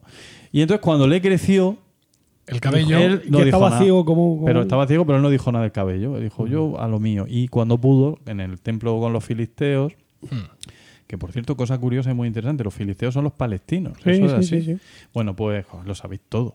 Pues eh, se llevó por delante a 3.000 de los jefes filisteos. Yo no sabía lo de Nike. Bueno, pero... ¿Sabes que se Ah, comenta que, uno de- que los filisteos era uno de los pueblos estos del mar que se cargaron a Sí, sí, sí, sí, se comenta. ¿Que se se comenta cargaron por qué? los mentideros. Se cargaron La pues, acabaron con es la- que es lo que voy a hablar después pero no. Ah, vale, vale, pero no pero no no no Provocaron en la provocaron caída del- la queda de Egipto del segundo de- imperio, del, del primer segundo- imperio, no sé qué lo que es, sí. y, de, y en Grecia también hubo ahí un Eran sediciosos. un, un periodo de tiempo que no se sabe qué había pasado qué ha pasado que aquí no hay fuente Sí, histórica sí, sí, hay un momento ahí. La edad etc, oscura, el inicio de la edad oscura en Grecia está relacionado con los pueblos del mar. Y uno de ellos podrían ser los Sí. filisteos. Pero como Y era dice- oscura, se la dice edad- se comenta. Bueno, ¿y de, de qué- de qué tiene que hablar Eso, yo? eso eran los Tú, judíos, Sansón, seguro. siempre metiendo. te- Ah, hablas de tres Sansón. tipos de suicidio en la Biblia. Sí, el suicidio patriótico. representado por Sansón. Pero hay uno mejor, que es el de Racis, con Z. ¿vale? Racis. Racis. Anciano, de de, de anciano de. Jerusalén. Como claro. racista. Racis, anciano de Jerusalén, no, Racis. Sí. Eh, imaginaos lo que era vivir en Jerusalén en la antigüedad. O sea, cada dos años te invadían la ciudad, te, te tiraban el templo abajo, Sí. violaban a tus mujeres. Bueno, ¿qué os voy a contar? No como ahora, que Parecido a los se vive 60. estupendamente. pregúntale a Jeremías Parecido a los 60. Dice, en una de las muchas tomas de la ciudad sagrada, de eh, para evitar ser capturado por los enemigos, intentó poner fin a su vida hiriéndose con su espada. Al fallar, que ya hay que, que decir... Pero bueno, se arrojó desde lo alto. Dijo, vale, pero la no era espada... muy alto Me arrojo, quitaos que me arrojo. Dice, pero nuevamente quedó con vida. Esto ya es- esto sí es mala suerte. O sea, esto es. Dice, en un acto final de desesperación, se arrancó las entrañas Coño, y ¿Con qué? con uñas. Y no contento con ello, atención, ¿Cómo a estar contento? no contento con ello, las arrojó sobre los enemigos. ¡Qué bueno! ¡Toma! Dice, añade la fuente, en un pasaje.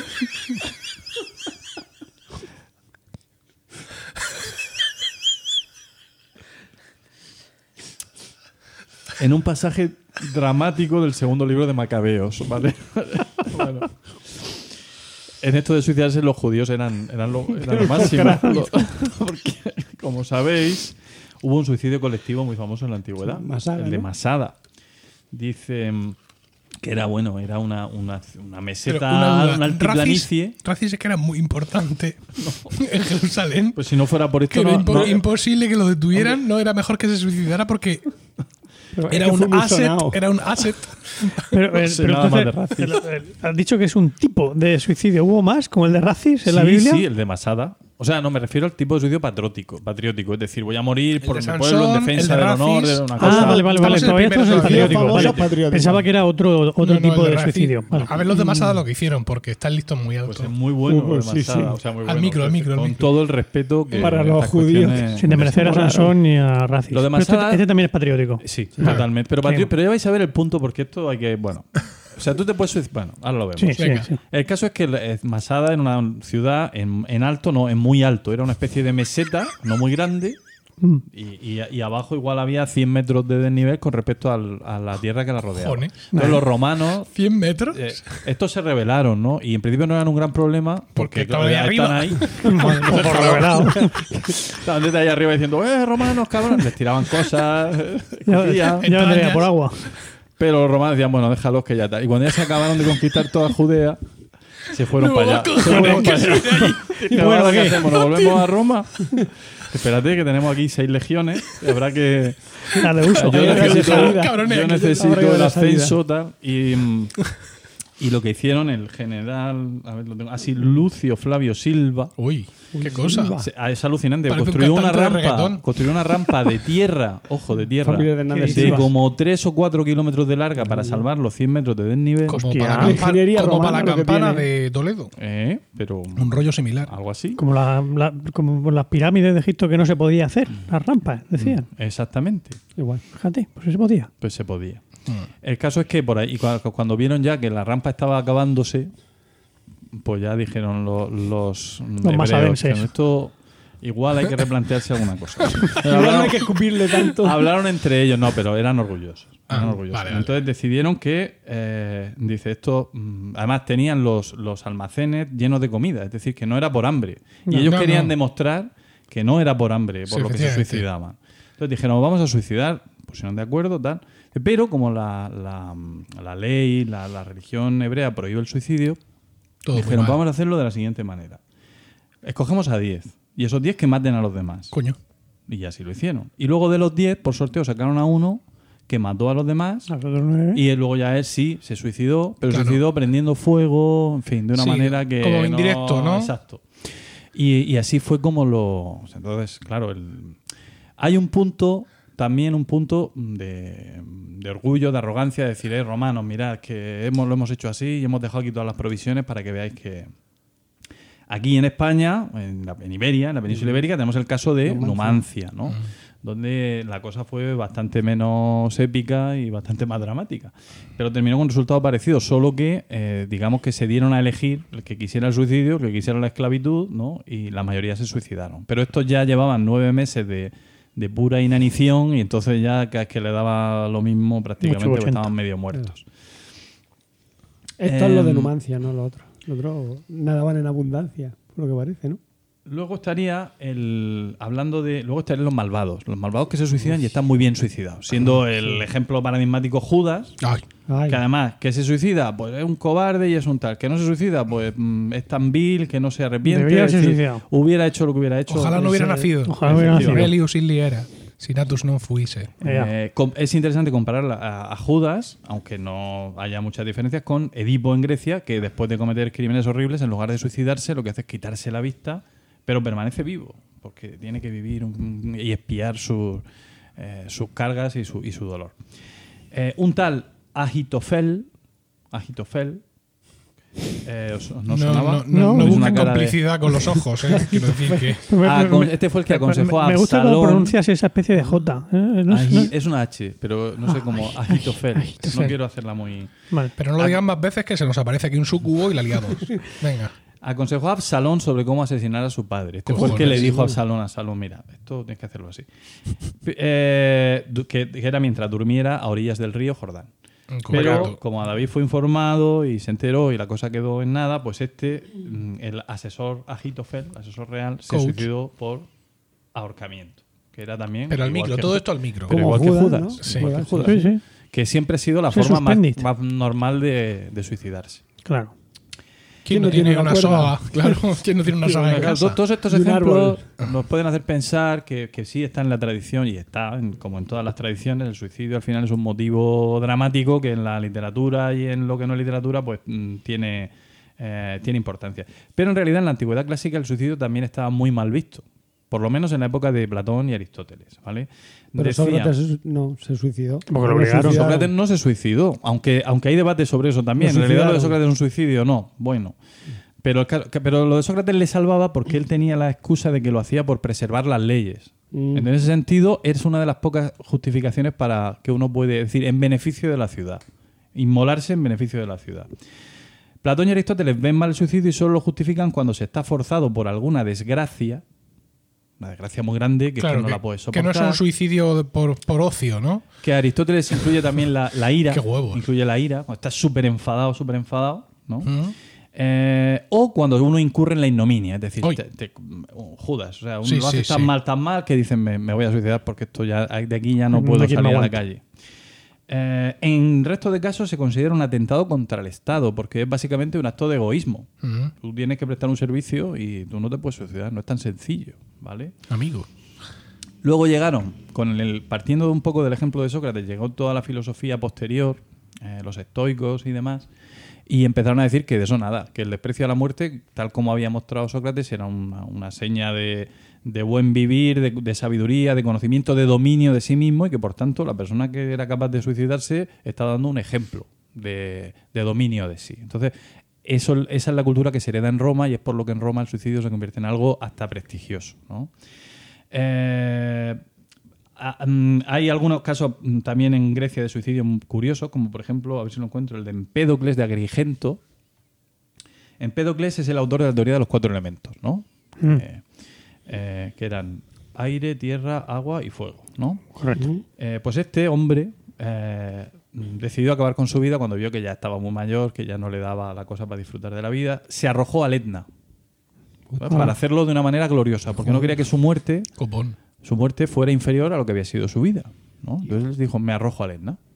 Pero estaba, estaba en activo en aquella época, estaba ahí, o, o fue un, un trompazo contra una roca. Esto no hay, Pues no no lo- hay no es datos. lo Hombre, mismo, queremos pensar que es como en Joe contra el volcán, que Claro. y entonces sale Es que eso, sí sería glorioso, pero estamparse contra una roca. Bueno, tampoco. pero una vez que cae dentro del cráter, ¿quién se va a saber lo que ha pasado? es verdad. Van a bajar a mirarlo. Hmm. Eso ya Ahí se ha razón. caído. Eh, ¿y, qué? y yo iba a decir una cosa. Ah, bueno, esta es buena. La del legislador Licurgo. Ya estoy No, terminando. No me mire, Diego, Licurgo. así. No, ya no, estoy no, terminando. no, no, Licurgo. ¿sabéis quién era, Sí, no? sí. Diego, cuéntalo, por favor. Licurgo era un. Era un ese era de los. De O sea, espartanos. ¿no? De Esparta, sí.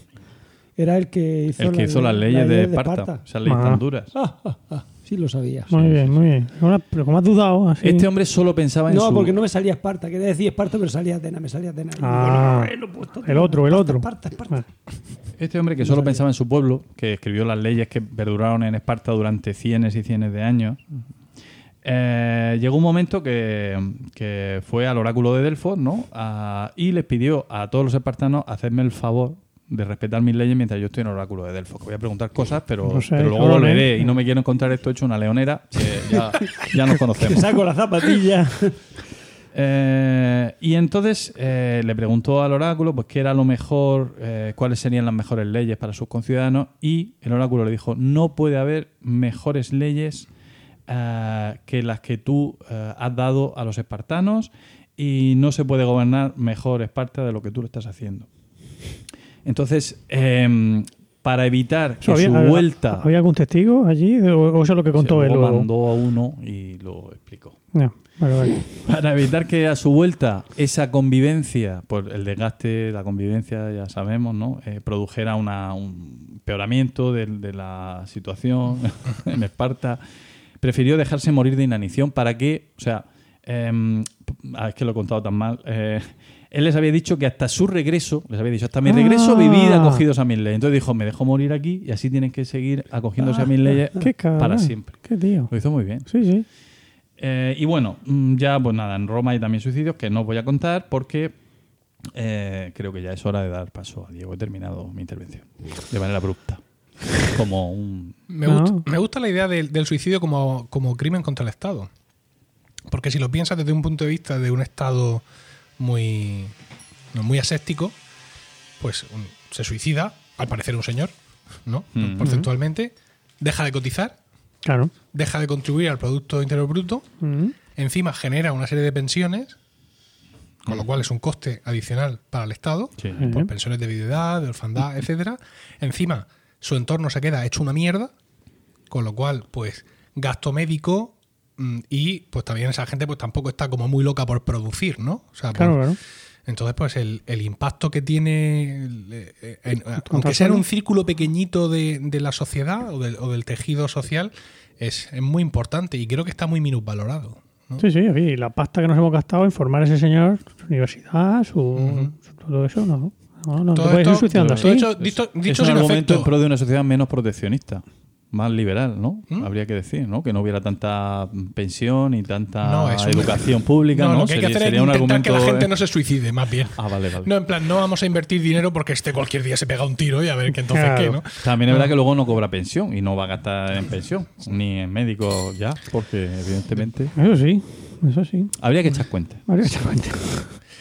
Bueno, entonces. Pero no nos cuenta ninguno de Roma. Una, una, uno de Roma, uno Uno, solo. Hombre, uno pequeño, está, uno está el, famoso, uno el famoso suicidio de Petronio, el árbitro de la elegancia, ¿no? Eh, el, eh, al que también fue, fue ordenado el suicidio, le fue ordenado por Nerón. Pero este hombre, como era tan fino y tenía tanto estilo, por cierto, si no habéis leído el satiricón, leedlo, ¿vale? Eh, pues lo que hizo fue invitar a sus amigos a una fiesta y entonces se abría las venas un rato, eh, con música, con cantos, se las cerraba, luego iba a un banquete, se iba a comer, volvía, se las abría otro poco. Entonces tuvo cinco o seis días suicidándose y, y disfrutándolo. ¿vale? Qué grande. Y luego la famosa Lucrecia, que esta fue la que causó la caída de la monarquía en Roma, Lucrecia, eh, porque el hijo del que entonces era el rey, eh, Tarquinio, el soberbio, eh, la violó. Ella estaba casada y cuando volvió su marido y cuando volvió su padre les contó lo que le había pasado y ante ellos se suicidó por, por honor, por despecho, por vergüenza torera. Y como consecuencia de esto, eh, movieron, los familiares movieron una revuelta contra la monarquía romana y acabaron con ella y ya no hubo más monarquía en Roma. Fíjate. Sic semper tyrannis. Ah, Toma ya. Muy bien. Estupendo. Muchas ¿Seguimos? gracias. Sí, sí. Venga. Pues vamos. Ya con. Venga.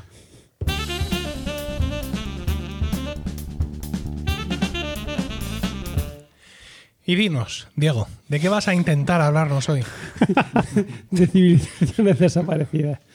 Eh, ¿Empiezo ya?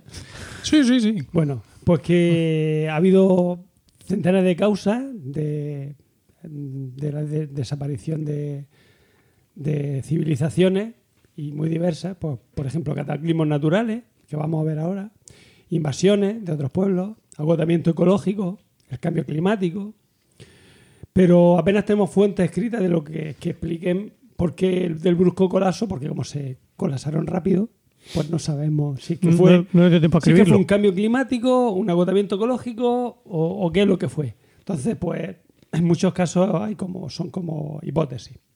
Bueno, vamos a empezar primero con la desaparición de la civilización minoica, que seguro que Paco sabe mucho de ello. Fue debido a un tsunami aniquilador. Primero hablo un poco de la civilización minoica, por si alguien no la conoce. Eh, Dudo, dudo mucho que alguien no conozca la civilización minoica. Sí, ya verás, ya verás. Quiero decir, cómo- creo que te puedes ahorrar este trozo. Bueno, esta cultura de hecho, apareció- creo que nuestros oyentes tienen siempre muy presente Hombre, la civilización minoica. otra cosa no, pero la civilización Sí, que minoica- todos la conocéis. hombre, que- Bueno, esta cultura apareció hacia el 3000 antes de Cristo en Creta. O sea, es la cultura Ah, cretense, el- el- ¿vale? Eh, Minos. Claro. Claro, Ah. por el rey Minos. Bien. eh, Creta está en, una en un sitio estratégico entre Egipto, Asia Menor y la isla griega. Por lo tanto, era una ciudad, pues, muy con mucho Y- comercio. muy pensaba que ibas a decir muy invadible. Bueno, una ciudad no, una isla Muy apetitosa mucha- también. muy floreciente. Mucha ¿vale? vidilla. Noso fue la ciudad más representativa. De ahí, de Noso está el, el famoso mito del, del Minotauro, ¿vale? El laberinto. era, eh, por el laberinto, porque había pues, muchas construcciones. Se construyó el palacio de Noso, tenía muchas. O sea, digamos que hubo como, como muchos añadidos, se fue añadiendo. Y claro, al final eso pues, era mucho pasillo y poco. y te poco salón. Poco. Sí, poco salón, efectivamente. Bueno, eh, lo que hemos dicho, tenía una flota comercial muy importante y una gran prosperidad económica. Hacia el 1600 a.C. desapareció Ah, por culo. y hasta hace poco no se sabía por qué. Fue un. Fijo. Resulta que estudios actuales descubrieron que un maremoto arrasó toda la isla. El cráter del volcán de la isla de Tera, la actual Santorini, estalló, lanzando 100 kilómetros cúbicos de piedra y emisiones volcánicas. Dios. 100 kilómetros cúbicos. Sí. Creta estaba a 100 Qué kilómetros de la isla de Tera o Santorini y recibió pues todo el golpe. Lo peor, le vino. Claro, le vino una ola de 150 metros de altura. Sí. De hecho, llegó hasta los pies del monte Ida, monte que de 2.450 metros de Que altura. es donde nació Zeus. Fíjate. Y llegó hasta allí, con lo antiguo que está aquello.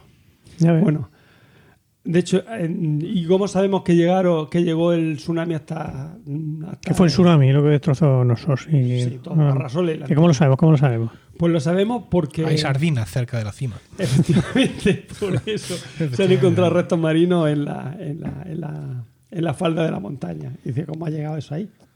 Restos marinos, pero no de No es trilobites. peto, no es peto. No. No son fósiles antiguos. Son no de trilobites, sino, Ya, ya, ya, sí. sino su, su merluza, su bacalao, su, su pulpo. En fin, bueno. Em, es posible que la isla sufriera varios terremotos previamente a, a- a la erupción del volcán. Para ir calentando el ambiente. Eh, la expulsión de cenizas también privó de luz y calor a los cultivos. Incómoda siempre. De hecho, se produjo un cambio climático en, en- en la zona, bueno, en la zona, en Europa, y la lluvia de ceniza aplastó y arrasó viviendas. De hecho, hay estratos de 50 metros de altura en la zona más próxima a Tera. Tera, que es Santorini. ¿vale? Que sí, sí. Pues lo más milagroso, perdona, Diego, igual lo iba a contar, pero bueno, te lo chafo. No, no, nada. no, no lo voy a contar. Es que se entera. Todavía quedan restos de la época. Es decir, cuando se produjo la erupción había, había gente viviendo entera y no es que desapareciera todo rastro de, de construcción. No, no, quedan restos de casa. O sea, que, que aún así no destruyó todo lo que había allí. Ríete de Pompeya, ¿no? Va. Bueno, Pompeya. eh, este cambio, o sea, el cambio climático que se produjo por las cenizas del volcán, afectó a toda Europa. Las plagas de Egipto, mm, no sé si las que afectaron a los, a los, o sea, las que ayudaron a los judíos, pero hubo plagas en Egipto. Se hundió la dinastía Shia en China debido a esta- este cambio climático. Joder. Y los Efecto saqueos mariposa. ¿Por qué? aprovecharon Porque hubo alguna hambruna, alguna cosa de esa. Sí, que- claro, al, al taparse el sol, o sea, lo, la- lo que es la agricultura, pues se Pues murieron las plantas. Y al morir plantas, morían animales, no había caza. De hecho, lo vamos a ver en otras, donde se va a ver mucho más patente la situación. Pero bueno, la- el cubrimiento de ceniza que, que, que taparan el sol, ¿eso llegó a China? Se ve que sí, que era tan... Es que cuando son así, sí, eso sí, tapa. Claro. Durante dos años a lo mejor está el famoso invierno de, de donde salió Frankenstein y, y el, o sea, lo de Dor- Lord Byron, no sé si lo sabes, que debido al, No, sé. Mm, El volcán, que el volcán fue el que. Bueno, un volcán, es que no me acuerdo. Me parece que fue un volcán en Asia. El. Ay, Ah, ahora mismo no recuerdo. Bueno, hizo que hubo que hubiera invierno, eh, Mm. un invierno de dos años. Y eso, Winter is coming. sí. Eh, los ingleses se fueron a. como buscando el calor, ya ves tú, se van a Suiza a buscar el calor, en el lago Alemán o en el lago Ginebra, y allí en una noche de esas de invierno, que no era invierno, que era en pleno agosto, cuando fuera, yo no sé, pues dijeron, venga, vamos a contar cada, día, cada uno una historia de una historia de miedo. Y Mary Shelley pues inventó Frankenstein, el Polidor inventó el vampiro, y no me acuerdo lo, lo Herbarium, lo que inventó, pero Inventó. debe ser un poco mierda. No, no- no trascendió. Se Hombre, bebió que al lado del hasta el otro. agua de los floreros. Seguramente. No Voy trascendió. a decir, eso lo hemos contado aquí ya. Sí, puede Lo de- ser lo que lo día haya... que, Sí. el día que no, le suspendieron los vuelos, no pudieron irse. Sí, yo creo que eso sí lo he contado yo. Aquí.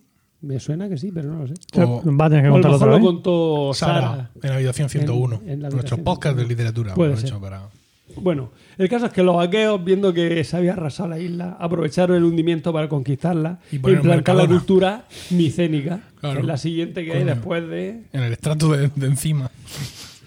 La minoica. Muy bien los micénicos, ¿eh? Sí. Muy bien. Muy bien. En el tope. Estando al- Su Agamenón. Ahí, ahí. Hombre, pero. Y también estando al salto, ¿sabes? Hombre, Mira Bueno. solar. emprendedores. Venga, esto, esta le va a gustar sobre todo a Emilio. Hoy. Los hititas, ¡Oh, Hombre, los gran imperio de la antigüedad, que ocupó la península de Anatolia En guerra con los sumerios. y, y la costa sirio-libanesa. A esto sí que los jodieron los pueblos del mar. Pueblo, sí, totalmente. Pueblo indoeuropeo. O sea, eh, los, los hititas eran un pueblo indoeuropeo. Se, eran- Blanco, quieres decir. se- eh, Blanco, quieres decir. no, no, que era un pueblo que vino de, de la. O sea, de. Como de, los de dorios. Indoeuropa. de Indoeuropa. O sea, de la zona del Indo Sí. llegó a Europa. O sea, que, que no eran originarios de allí, no eran turcos turcos con su. De toda la vida, con su De bigote y su... su Con su bigote y turbante, su, su airán y tomando las hojas de parra esas envueltas en arroz, ¿no? Bueno, supongo que. Al revés. Las dolmades. Sí, bueno, seguimos. Bueno, eh, ¿a qué se dedicaba esta gente? O sea, ¿cuál era su punto fuerte? Pues le- se le daban muy bien los caballos, los carros y los arcos compuestos. No sé lo que es un arco compuesto. Pues lo que no es un arco simple, es compuesto. Pues vale. Eso te lo busco yo lo mismo. El, su, apogeo, su apogeo lo tuvo en el Reino Nuevo, que fue del 1450 al 1200. Frenando la Antes de del Egipto de Ramsés II. o sea, Ramsés II, Ramsés. para los que hayáis ido a Egipto, Ramsés II es lo más grande para los egipcios. ¡Lo más grande! Ah, mira, mira, mira, mira, mira. El arco compuesto está hecho de distintos trozos. Ah, Claro. El, el arco simple es en el que tú te vas allí al Sí. abeto y dices, espero que me salga bien porque tengo una única oportunidad. Vale. Y te tiras un tajo, ¿vale? Y ahí le coges tú un- una, soga de la que luego- con la que luego te ahorcarás y tiras. Correcto. El arco compuesto es ya una cosa industrializada. Trocitos. Sí. Bueno, pues eso, que frenó la expansión de, de, de- de Ramsés II, que fue el emperador más super en la batalla de. Bueno, en fin, tuvo varias Kadesh y varias batallas contra ellos. Se lleva muy mal con los hititas, vamos. Hmm. Su éxito no estaba en sus carros, no solo estaba en sus carros, sino también en, el- en el que fundían, o sea, se dedicaban a la fundición de hierro, mientras que los egipcios y los otros pueblos, bronce. Claro. Por lo tanto, no va a comparar. Mierda. Claro, una espada de hierro, pues se. Pero es que lo tenían, lo tenían todo, el caballo, el carro y el arco compuesto para ir encima del carro tirando flechas ¿no? de hierro Ahí, a todos ahí. los enemigos. Bueno. Es un pueblo magnífico este de los hititas. No, hititas. Y muy, muy hospitalario.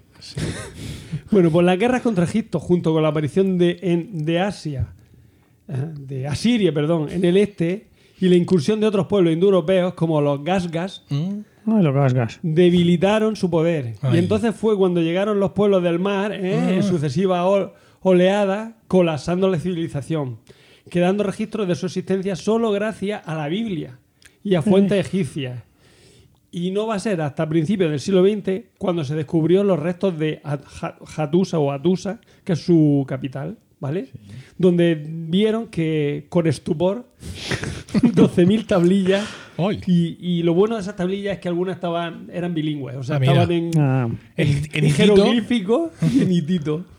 Entonces se puso, se pudo traducir. No sé en qué, no, se- supongo que sería, no sé Sí, si es en la griego, única lengua que no tenía sé si era- laringales, que, que, que mantenía las laringales del indoeuropeo. Esto vosotros dará igual, pero Sí. esto para los filólogos clásicos Vamos, eh, es una cosa, una vamos, los laringales del indoeuropeo están ahí. Y luego las tablas eran todo lo que decían era mierda. En plan, le hemos plantado no sé cuántas Solo versas. tenía- y te- No, solo tenían palabras relacionadas ¿Para qué apunta con, eso? ¿Para qué con- apunta eso? con la guerra, la muerte.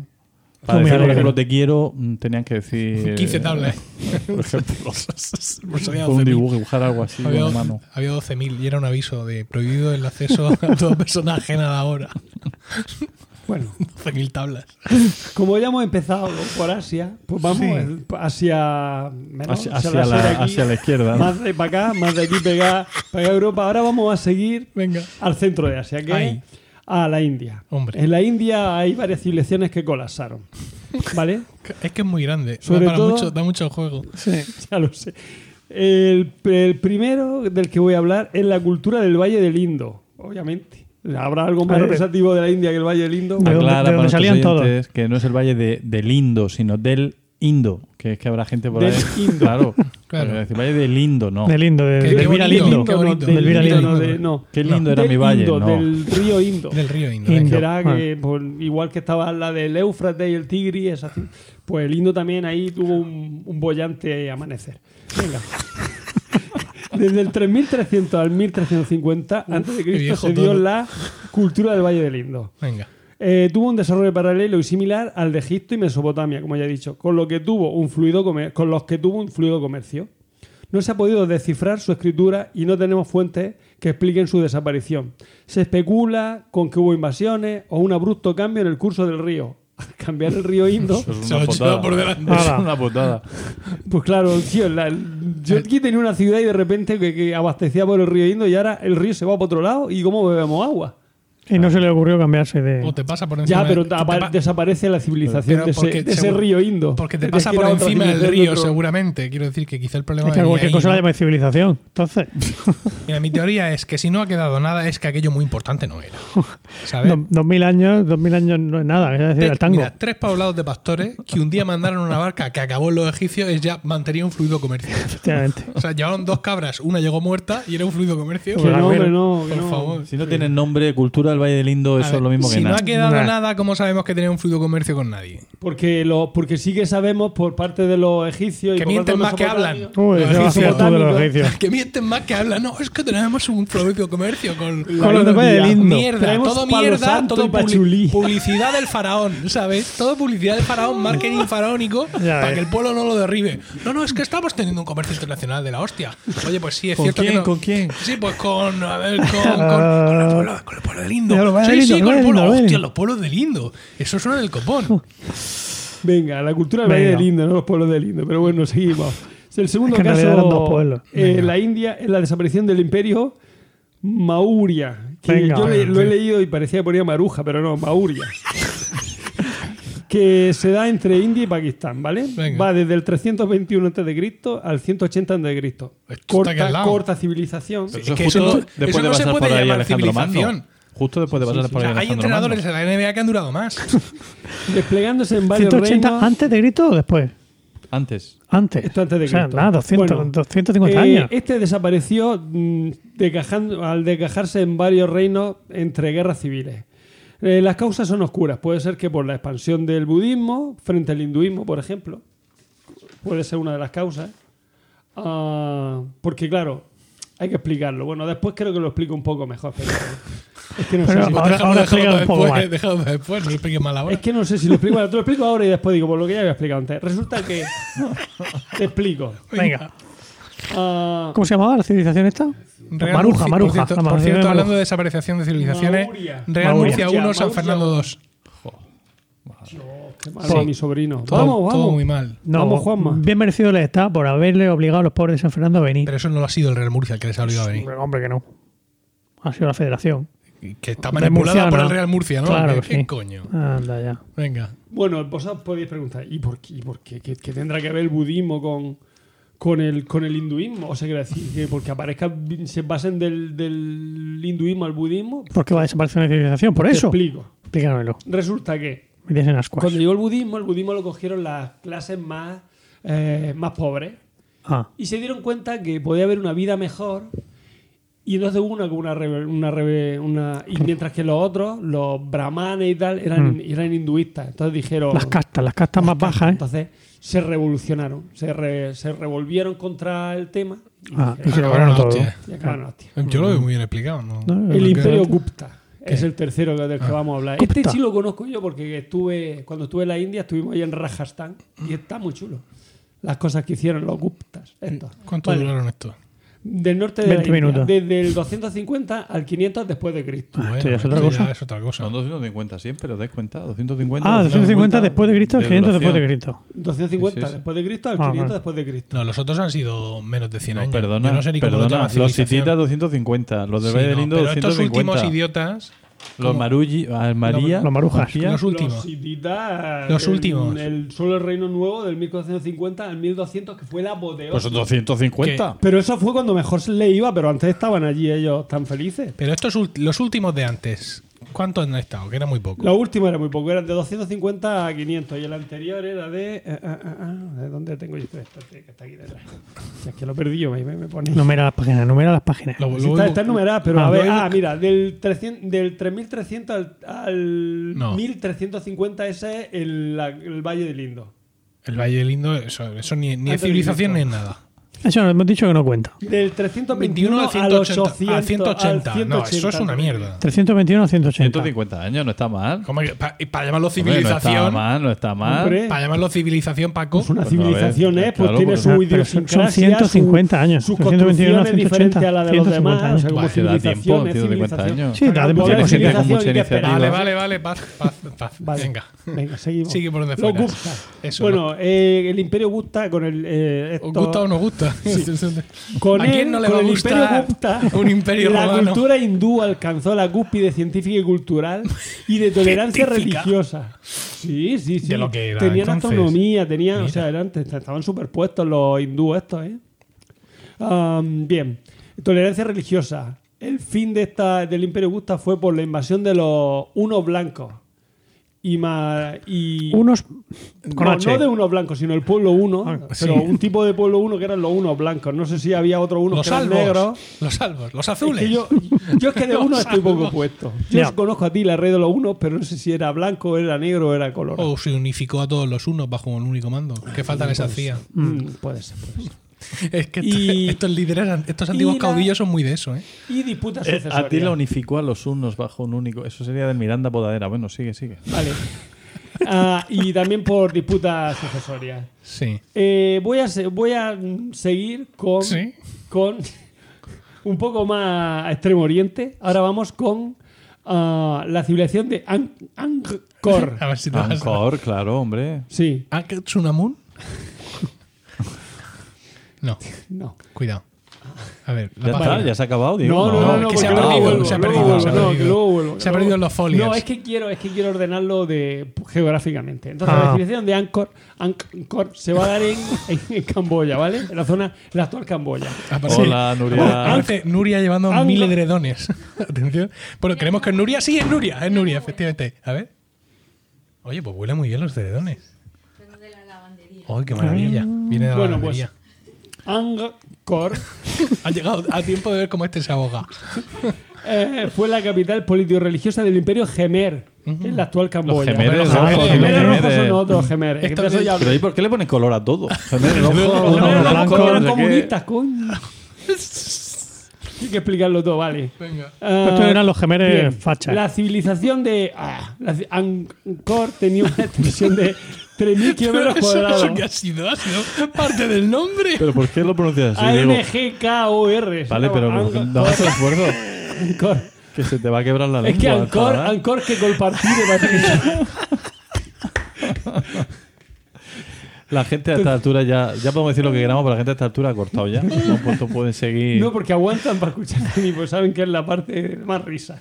Bueno, Venga, a ver qué pasa con los de Angkor. vale, tenía una extensión de 3.000 kilómetros cuadrados y vivían 3.000 Madre kilómetros cuadrados. Civilización. Vamos, Bueno, te ríes. pero, pero eso que. El término municipal de Moratalla. kilómetros cuadrados. Un disparate, son muchos. sí, muchísimo. 3.000 kilómetros Y cuadrados. vivían Sin hacer mucho caso de la 800.000 policía. personas. Vivían 800.000 personas allí en Angkor. Gente era. Eh, su prosperidad se basaba en una compleja red de canales, presas y embalses, embalses y acueductos que permitían aprovechar todo el año el agua de los monzones. ¿vale? Sabemos que, que allí lo fuerte, o sea, las lluvias fuertes son vienen los monzones, entonces el- después ya llueve- está el monzón húmedo Blanco. y el monzón seco. El monzón seco no llueve un na, ni una miaja, como aquí en Murcia. Llueve Sí. como en Murcia. Entonces lo que hacían es que aprovecharon pues con presas, con canales y tal, para poder tener agua todo el año. no, se lo montaban bien. Eh, para obtener varias cosechas de arroz. O sea, con eso obtenían varias cosechas de arroz, porque ya sabes que ellos viven de comer arroz. Desviaron cursos de ríos, construyeron lagos artificiales de... Y así se cargaron El ecosistema. Claro, a Lindo, a, a- a los del Valle de Lindo. Y les vino una ola de un tsunami que se lo llevó para adelante a ellos. Construyeron lagos artificiales de 8 kilómetros, empleando, incluso para que veáis lo, lo- lo- lo fuerte que era esa civilización, o sea, co- construían lagos artificiales eh, aplicando, o sea, utilizando a 200.000 trabajadores. Eso reflejaba el poder estatal que tenía, que tenía esta civilización. Eso es un plan de empleo. ¿eh? Ahí, ahí, ahí. Pero esta ingeniería fue inútil cuando Oh. llegaron extremas sequías. O faltó la mano de obra para el mantenimiento de cientos de kilómetros de infraestructura. Porque encima eran racistas y no permitían la inmigración o qué. No, es que, hombre, ten en cuenta que, el- que allí no había tanta. decir No había arroz para pagarle. No había, efectivamente. Si a eso le suma el que tuvieron que hacer frente a las invasiones de Siam, o sea, la actual Tailandia, revueltas internas debido al cambio de religión, al budismo por parte de los campesinos, Joder, con con un mensaje más igualitario frente a la élite hinduistas, como hemos explicado con los otros también, todo esto hizo que los templos de Angkor pasaran a ser devorados por la jungla. De hecho, No. Os invito a que miréis en... Sí, yo eso lo he visto, una ciudad increíble que dices, ¿cómo es posible que estoy ahí vivían 800.000 personas? Y está abandonada, pero está, está entera, de- con lagos, eso lo he visto yo en un documental. Pues fíjate, ya ¿En sabes, Netflix? No. ya sabes en por qué desapareció. El budismo. se, budismo lo que se tiene. ha cargado civilizaciones, Bueno, vamos. ahora nos vamos a venir más cerquica. Venga. Ahora nos vamos a hablar de Tartesos. Hombre, Bueno, esto ya de andar por Tarteso casa. de repente desapareció y no sabemos por qué. Pues ahora lo vamos a ver. Primero Venga. vamos a hablar qué era Tarteso, vale. Por si alguien no lo sabe. Difícilmente, pero venga. Cádiz, Huelva, y Sevilla era donde, con el eje del Guadalquivir, era donde estaba ubicada Tarteso. Alrededor- estuvo alrededor del 900 antes de Cristo, o sea, la civilización se conoce que estuvo alrededor del 900 antes de Cristo. Los orígenes son enigmáticos, mm, tal vez fue la evolución de la población de la edad del bronce íbera, íbera, no íbera, íbera, sino íbera. O eso unido a la influencia griega y sobre todo de los fenicios, hizo que floreciera esta civilización. A los intercambios comerciales, gracias a la fertilidad de las tierras y las minas de- del río Tinto y del río Dil, hizo que, que Tarteso, bueno, fuera famosa por la producción artesana, ar- artesanal que tenía gran calidad. Eh, como podemos ver, esto va a hacer gracia el nombre, en el yacimiento del tesoro del Carambolo. el carambolo. mm. Bueno, no ha hecho tanta gracia. bien. No lo, conoce- No, no. lo- lo conocía. Mm, Todo la primera referencia histórica carambolo. La primera referencia histórica que tenemos de Tarteso es del siglo V a.C., Heródoto, que hablaba del rey Argantonio, que decía que no había núcleo urbano, que se, y se piensa que la capital quedó sumergida. Bueno, no, perdón. No, no hemos visto, no, no tenemos yacimientos donde se vean núcleo urbano. Se piensa que la capital quedó sumergida por el Atlántico, en la ría de Huelva, y, y por las marimas del Guadalquivir. O, o también se piensa que fue por un maremoto, o sea, bueno, todo esto debido a un maremoto. Y otra de las teorías es que, es que la capital, o sea, de, de Tarteso fuera Cádiz. Y por tanto, pues construyeron encima de Cádiz, al construir otra civilización encima de Cádiz, pues ha Vas a construir quedado- Cádiz. Claro, o sea, otras Cádiz posteriores, pues haya quedado. Viene quien dice que era, la, que era la Atlántida, la identifica con la Atlántida. Sí. Bueno, hasta el 500 antes de Cristo. No, no, no, nada, si- No, no, que no, no- ya no hablar nada más. no nada más. No, Sí, no, sí, no, sí, ya sí, está, ya sí, sí. ¿no? Bueno, hasta el 500 antes de Cristo se sabe que hubo una pujante, o sea, que tuvo- la civilización estuvo pujante, pero a partir de aquí desaparecen las fuentes escritas que hablan que hablaban de pues de esto de, de Tarteso. Y los restos hallados ya mm, a partir del 500 antes de Cristo se afuera, hablan Heródoto de Tarteso y pff, Y se arruinado. lo largó. Se lo cargó. Entonces, los restos que hay después de eso ya no son de la civilización tartesa, ¿vale? Por lo tanto, ¿cómo- ¿por qué o sea, ¿qué se cree? ¿Cómo creemos que desapareció? Pues la base más sólida de, de- de teoría, o sea, la teoría como una base más sólida, eh, fue que, que, mm, que, bueno, no, sí, que, no, a ver, ¿Sí o no? o sea, no se sabe por qué desapareció Tarteso, porque eh, los que tenían fuentes de, de la, de la civilización de Tartesos eran los, eran, era Cartago, eran los cartagineses. Y eh, cuando estos perdieron eh, en la guerra, o sea, con las guerras púnicas, pues ya sabemos, de Lendas Cartago. O sea, se borraron cualquier vestigio de, de Cartago y con ello, pues las fuentes que hablaban del de, el tema, del De tema de. Tarteso. Vale. Ahora nos vamos a ir a América. Y con esto creo que vamos a acabar. Con América, que va a ser rápido. Primero voy a hablar del pueblo Anasazi. Eh, se da en Nuevo México, la cultura del pueblo Anasazi se da en Nuevo México, del 600 al 1300 después de Cristo. Este pueblo tenía una agricultura de regadío, tenía ganadería, tenían casas, tenían centros religiosos complejos. Eh, todo esto ¿Tenían era- casas? Sí. Qué bárbaro. Quiero decir, casas construidas que no eran como los Arapahoe o los Ah, otros que vale, vivían vale, en vale. tipi. Vale, vale. ¿Vale? Bien. Hay que explicarlo todo. Bien. Una civilización con Ah, casas. Todo esto gracias. No como los del Valle del Indo, por ejemplo. Efectivamente. Los Que a no lo mejor se extinguieron por eso, porque vivían, a- vivían al raso. O en tipis. Gracias a fértiles tierras y, y a que había mucha y abundante caza, hubo un aumento demográfico de, Ya lo he dicho, demográfico. demográfico. de esta civilización, que a la larga este aumento demográfico va a resultar fatal. Ya que el entorno ambien- al- ambiental era frágil. Muy mal todo. Claro, era un entor- sabemos que había, pues allí en Nuevo México son- hay lluvias irregulares y el clima, pues, a veces extremo. Entonces, cuando se tuerce un poco el clima, pues, pues la, Si hay demasiadas bocas que alimentar. claro, pues adiós. Más gente, más ali- o sea, cuanto más gente hay más alimentos y además más desarrollo social. Esto, mm, esto hizo que se precisaran vigas de madera para construir más casas, porque hubo más, más gente. Entonces, esto va a crear deforestación. La deforestación crea la erosión del terreno. La, erosi- la erosión crea inundaciones. Al haber inundaciones hay menos cosechas, hay menos caza, hay más sequía. Eso lleva a más hambruna. La hambruna lleva a las guerras civiles. Estás más lejos del micro cada vez. y la y, Mm. a- y, bueno y sobre todo la rebelión contra los jefes sacerdotes Sí. ya que los jefes sacerdotes Se eran, hecho bu- era- se habían eran hecho los que, budistas. no los que rezaban los que rezaban para traer la lluvia Sí. y como no traían la lluvia dijeron pues qué invento es este os estamos dando aquí de comer ahí de gratis para que nos traiga lluvia y aquí no hay lluvia ni nada pues ale pues llegó a tal extremo la, la situación que incluso hubo canibalismo, o sea, se comieron entre ellos, La Virgen. los pobres. Ah, esa- pero no porque les gustara comer. se- en- Pues no hay sea, otra cosa. Porque es que no hay otra cosa. era- una medida extrema de subsistencia. De hecho, al final los supervivientes abandonaron estos poblados y cosa que también le ocurrió a los pueblos vecinos cuando ah, los indios, o sea, lo- los pueblos vecinos, como por ejemplo los indios Mimbres, los indios Mogollón y los indios Jo- Jojocan. ¿Estás O sea, hablando en serio? ¿Los Sí, sí, indios mogollón? indios mimbre, indios mogollón. Jurado. Búscalo, indios mogollón. Indios jojocan. Tengo ahora mismo más, más hambre que curiosidad. Vale, pues sigo. Seguimos. Eh, la siguiente civilización es el pueblo Nazca. Le ocurrió algo similar al, al, al otro. Estos son los de-. Las señales de... Las señales. Sí, sí, sí, sí, los de Perú.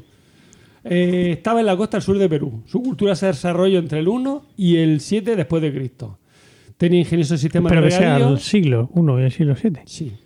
1 y 7 después de Cristo. Vale. No, es el año 1 y el 7 después de Cristo. No lo sé. De Es que cosas peores no se cualquier hablado. cosa le llamas Con ingeniosos sistemas de regadío que aprovechaban la agua subterránea. Mm, Tenía una agricultura intensiva. ah, y tenían un alto, o sea, mucho comercio, ¿vale?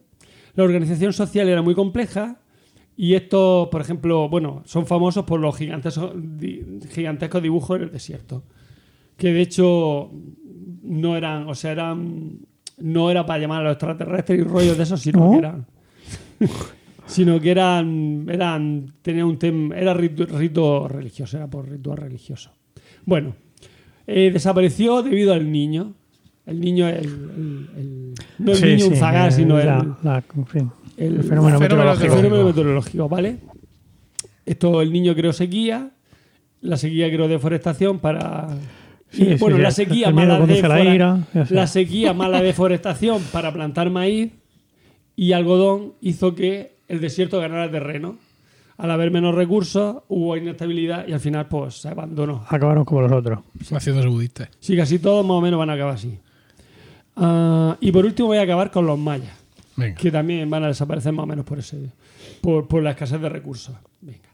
Ah, la, bueno, la civilización maya, como bien sabemos, es del sur de México, Salvador, Guatemala, Belice y Honduras.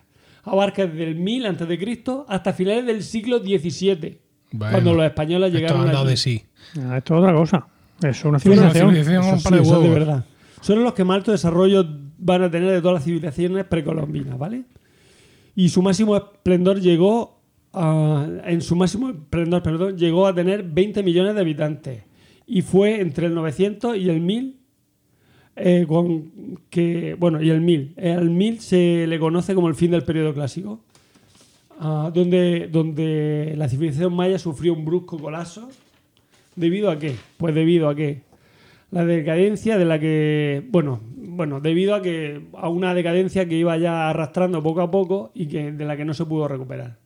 Esto va a afectar a las ciudades del sur, por ejemplo, Copán, cuya población desapareció por complejo, por completo. O sea, la decadencia empezó por el sur y acabó al final en, en la Ribera Maya, en el norte. Bien, ¿cuáles fueron las causas de su desaparición? Pues mira, un aumento excesivo de la población, esto hace que hu- hubiera un mayor agotamiento de las tierras por la explotación intensiva. Al explotarse más las tierras hubo deforestación. Eh, para los campos de, cultivo, por lo tanto, creó erosión. Menos terrenos cultivables debido a esa erosión. Y, y eso llevó a una sequía.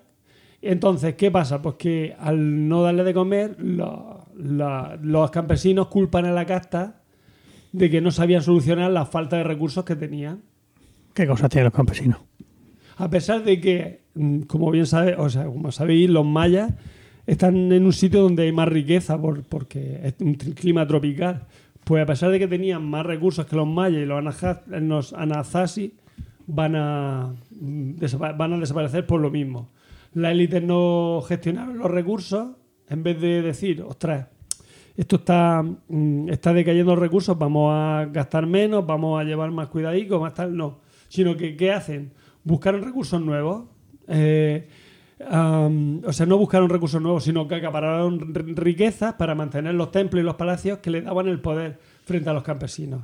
Esto va a llevar a revueltas internas, guerra entre ciudades por los recursos, Otros que se hacen budistas. se, abandona, se abandonan las zonas de cultivo fronterizas por la inseguridad que había, por la guerra entre... Porque, bueno, sabéis que los mayas no eran una, eran una civilización, con un- no era un imperio, sino que eran como las poligriegas, eran ciudades-estados. Sí. ¿Vale? No le den pago específico a la mesa. Entonces, bueno, es al abandonarse las zonas fronterizas por la inseguridad va a haber más hambre y la solución de los jefes fue pues saquear otras ciudades. Con lo cual, la Bueno, por lo menos tiene iniciativa. Los Eh. jefes. Sí. No se buscando en la riqueza en campañas militares, eh, pues el, el conseguir las riquezas. Pero eso va a arruinar la maltrecha agricultura, porque claro, si tienes agricultores y esos agricultores te lo llevas a pelear, pues no pueden trabajar el, no pueden trabajar el campo. Y encima si los matas, pues Me- es un poco, un poco todo como muy simplificado, un poco Age of Empires, ¿no? Sí, O sí. sea, Pero bueno, sí, bien, se- entiende, se y encima, y encima, Sí. hombre, yo estoy explicando Sí, sí. rápido, tengo que explicar, he tenido que explicar un montón de civilizaciones. Y encima, claro, el, mm, lo que digamos sustentaba la civilización maya, que era el comercio entre las ciudades y estados, al estarse peleadas unas con otras, pues, mm, Se pues fue se abandona el comercio. Al final, mm, ese agotamiento hizo que, que se agotaran las ciudades y la gente se, se, se estableciera en la selva en pequeños núcleos, núcleos de- en pequeños poblados en las selvas. Y, y con esto ya, pues acabo. Así que lo que hay que llevar es cuidadico. Con la con la- si tiene usted una civilización. Sí, hay que llevar cuidadico con los recursos Y y con los- climas. Y con el- cambio y con los climático. Y con los pueblos del mar. Mientras hay de comer, Bueno. va Ya. todo bien. Panem, ¿Alguna ¿qué cosa queréis añadir? No ya lo de Diego, por supuesto, sino en general. En general, Un, algo, un saludo compañeros de trabajo, por ejemplo. Eh, ¿no? Sí, yo tenía preparado un chascarrillo muy gracioso. Ah, venga. No para este momento, para mi intervención, pero se me ha olvidado. Y es que cuando se suicidaron los judíos, lo de Masada, sí. a mí me, a mí me recuerda al suicidio este que de la vida de De la Brian, vida de al Brian. del Frente Judaico Popular. Dice, Vamos, hemos venido aquí y tal. Que se jodan los romanos. ¡pum! Se clavan la, La espada. la espada Sí, y ya está, ya lo he dicho. Eh, sí, es verdad. Sí. Pero no eran Eh, del Frente Judaico Popular, ¿eh? Eran, del Frente Popular de. Judea. No, no, no, perdona. no perdona. eran de ninguna. Frente no. Popular. ¿Cómo que no? Han llamado el favorito. Falta. Del Frente del Pueblo Judaico. Frente del Pueblo ¿Sí? Judaico. Ah, claro. Ah, ¿Ves? ¿Cómo era? Tienes razón. Qué Bueno. ¿algo más que declarar? No, ya está. ¿Anything to declare? ¿No? Bueno, pues que no toques nada. Están las palmas. Que no hay palmas. Ah, ¿Quieres palmas? Espérate, espérate, si es que te baja el volumen. ¿Quieres palmas? Que quiere, el hombre quiere vanagloriarse de sus logros. Las palmas están aquí. ¡Bravo! Gracias, gracias, ¡Bravo! gracias. Qué bueno, Diego. Ha sido maravilloso. Acaban las palmas. Bueno, pues entonces si hemos terminado, hemos terminado, ¿no? Venga, Pues sí. Total, dos horas y cuarto. Sí, dos horas y algo. Bueno, Aquí nos está echando ya Nuria de su casa. y con esto hemos llegado al final de este trigésimo cuarto capítulo que esperamos hayáis encontrado gratificante y divertido. Gracias por el tiempo que habéis dedicado a escucharnos. Esperamos vuestros comentarios en emilcar.fm barra romanoslocos, donde también encontráis otras formas de contactar con nosotros.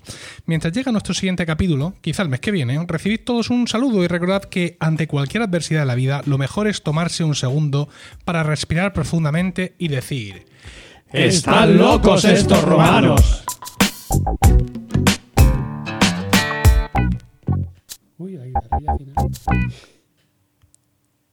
Esa guitarrilla final no se nos va antes. Ah, es nueva. Es la novedad de esta, de esta temporada. No, es que cuando lo, cuando lo hago en post pro lo tengo ya cortado y pegado con, el- con todo perfecto y aquí lo he tenido que hacer a, a ojo y no sé ni cómo ha salido. Ah, vale, vale. No ha quedado mal. No, No, no, esa guitarrilla ahí, no. Pero estamos en directo todavía, estamos online, estamos on. No le he dado al botón de parar, Ah, vale, pero le doy ya. ¿Le doy? Dale, dale. Dale, Venga, dale. le doy.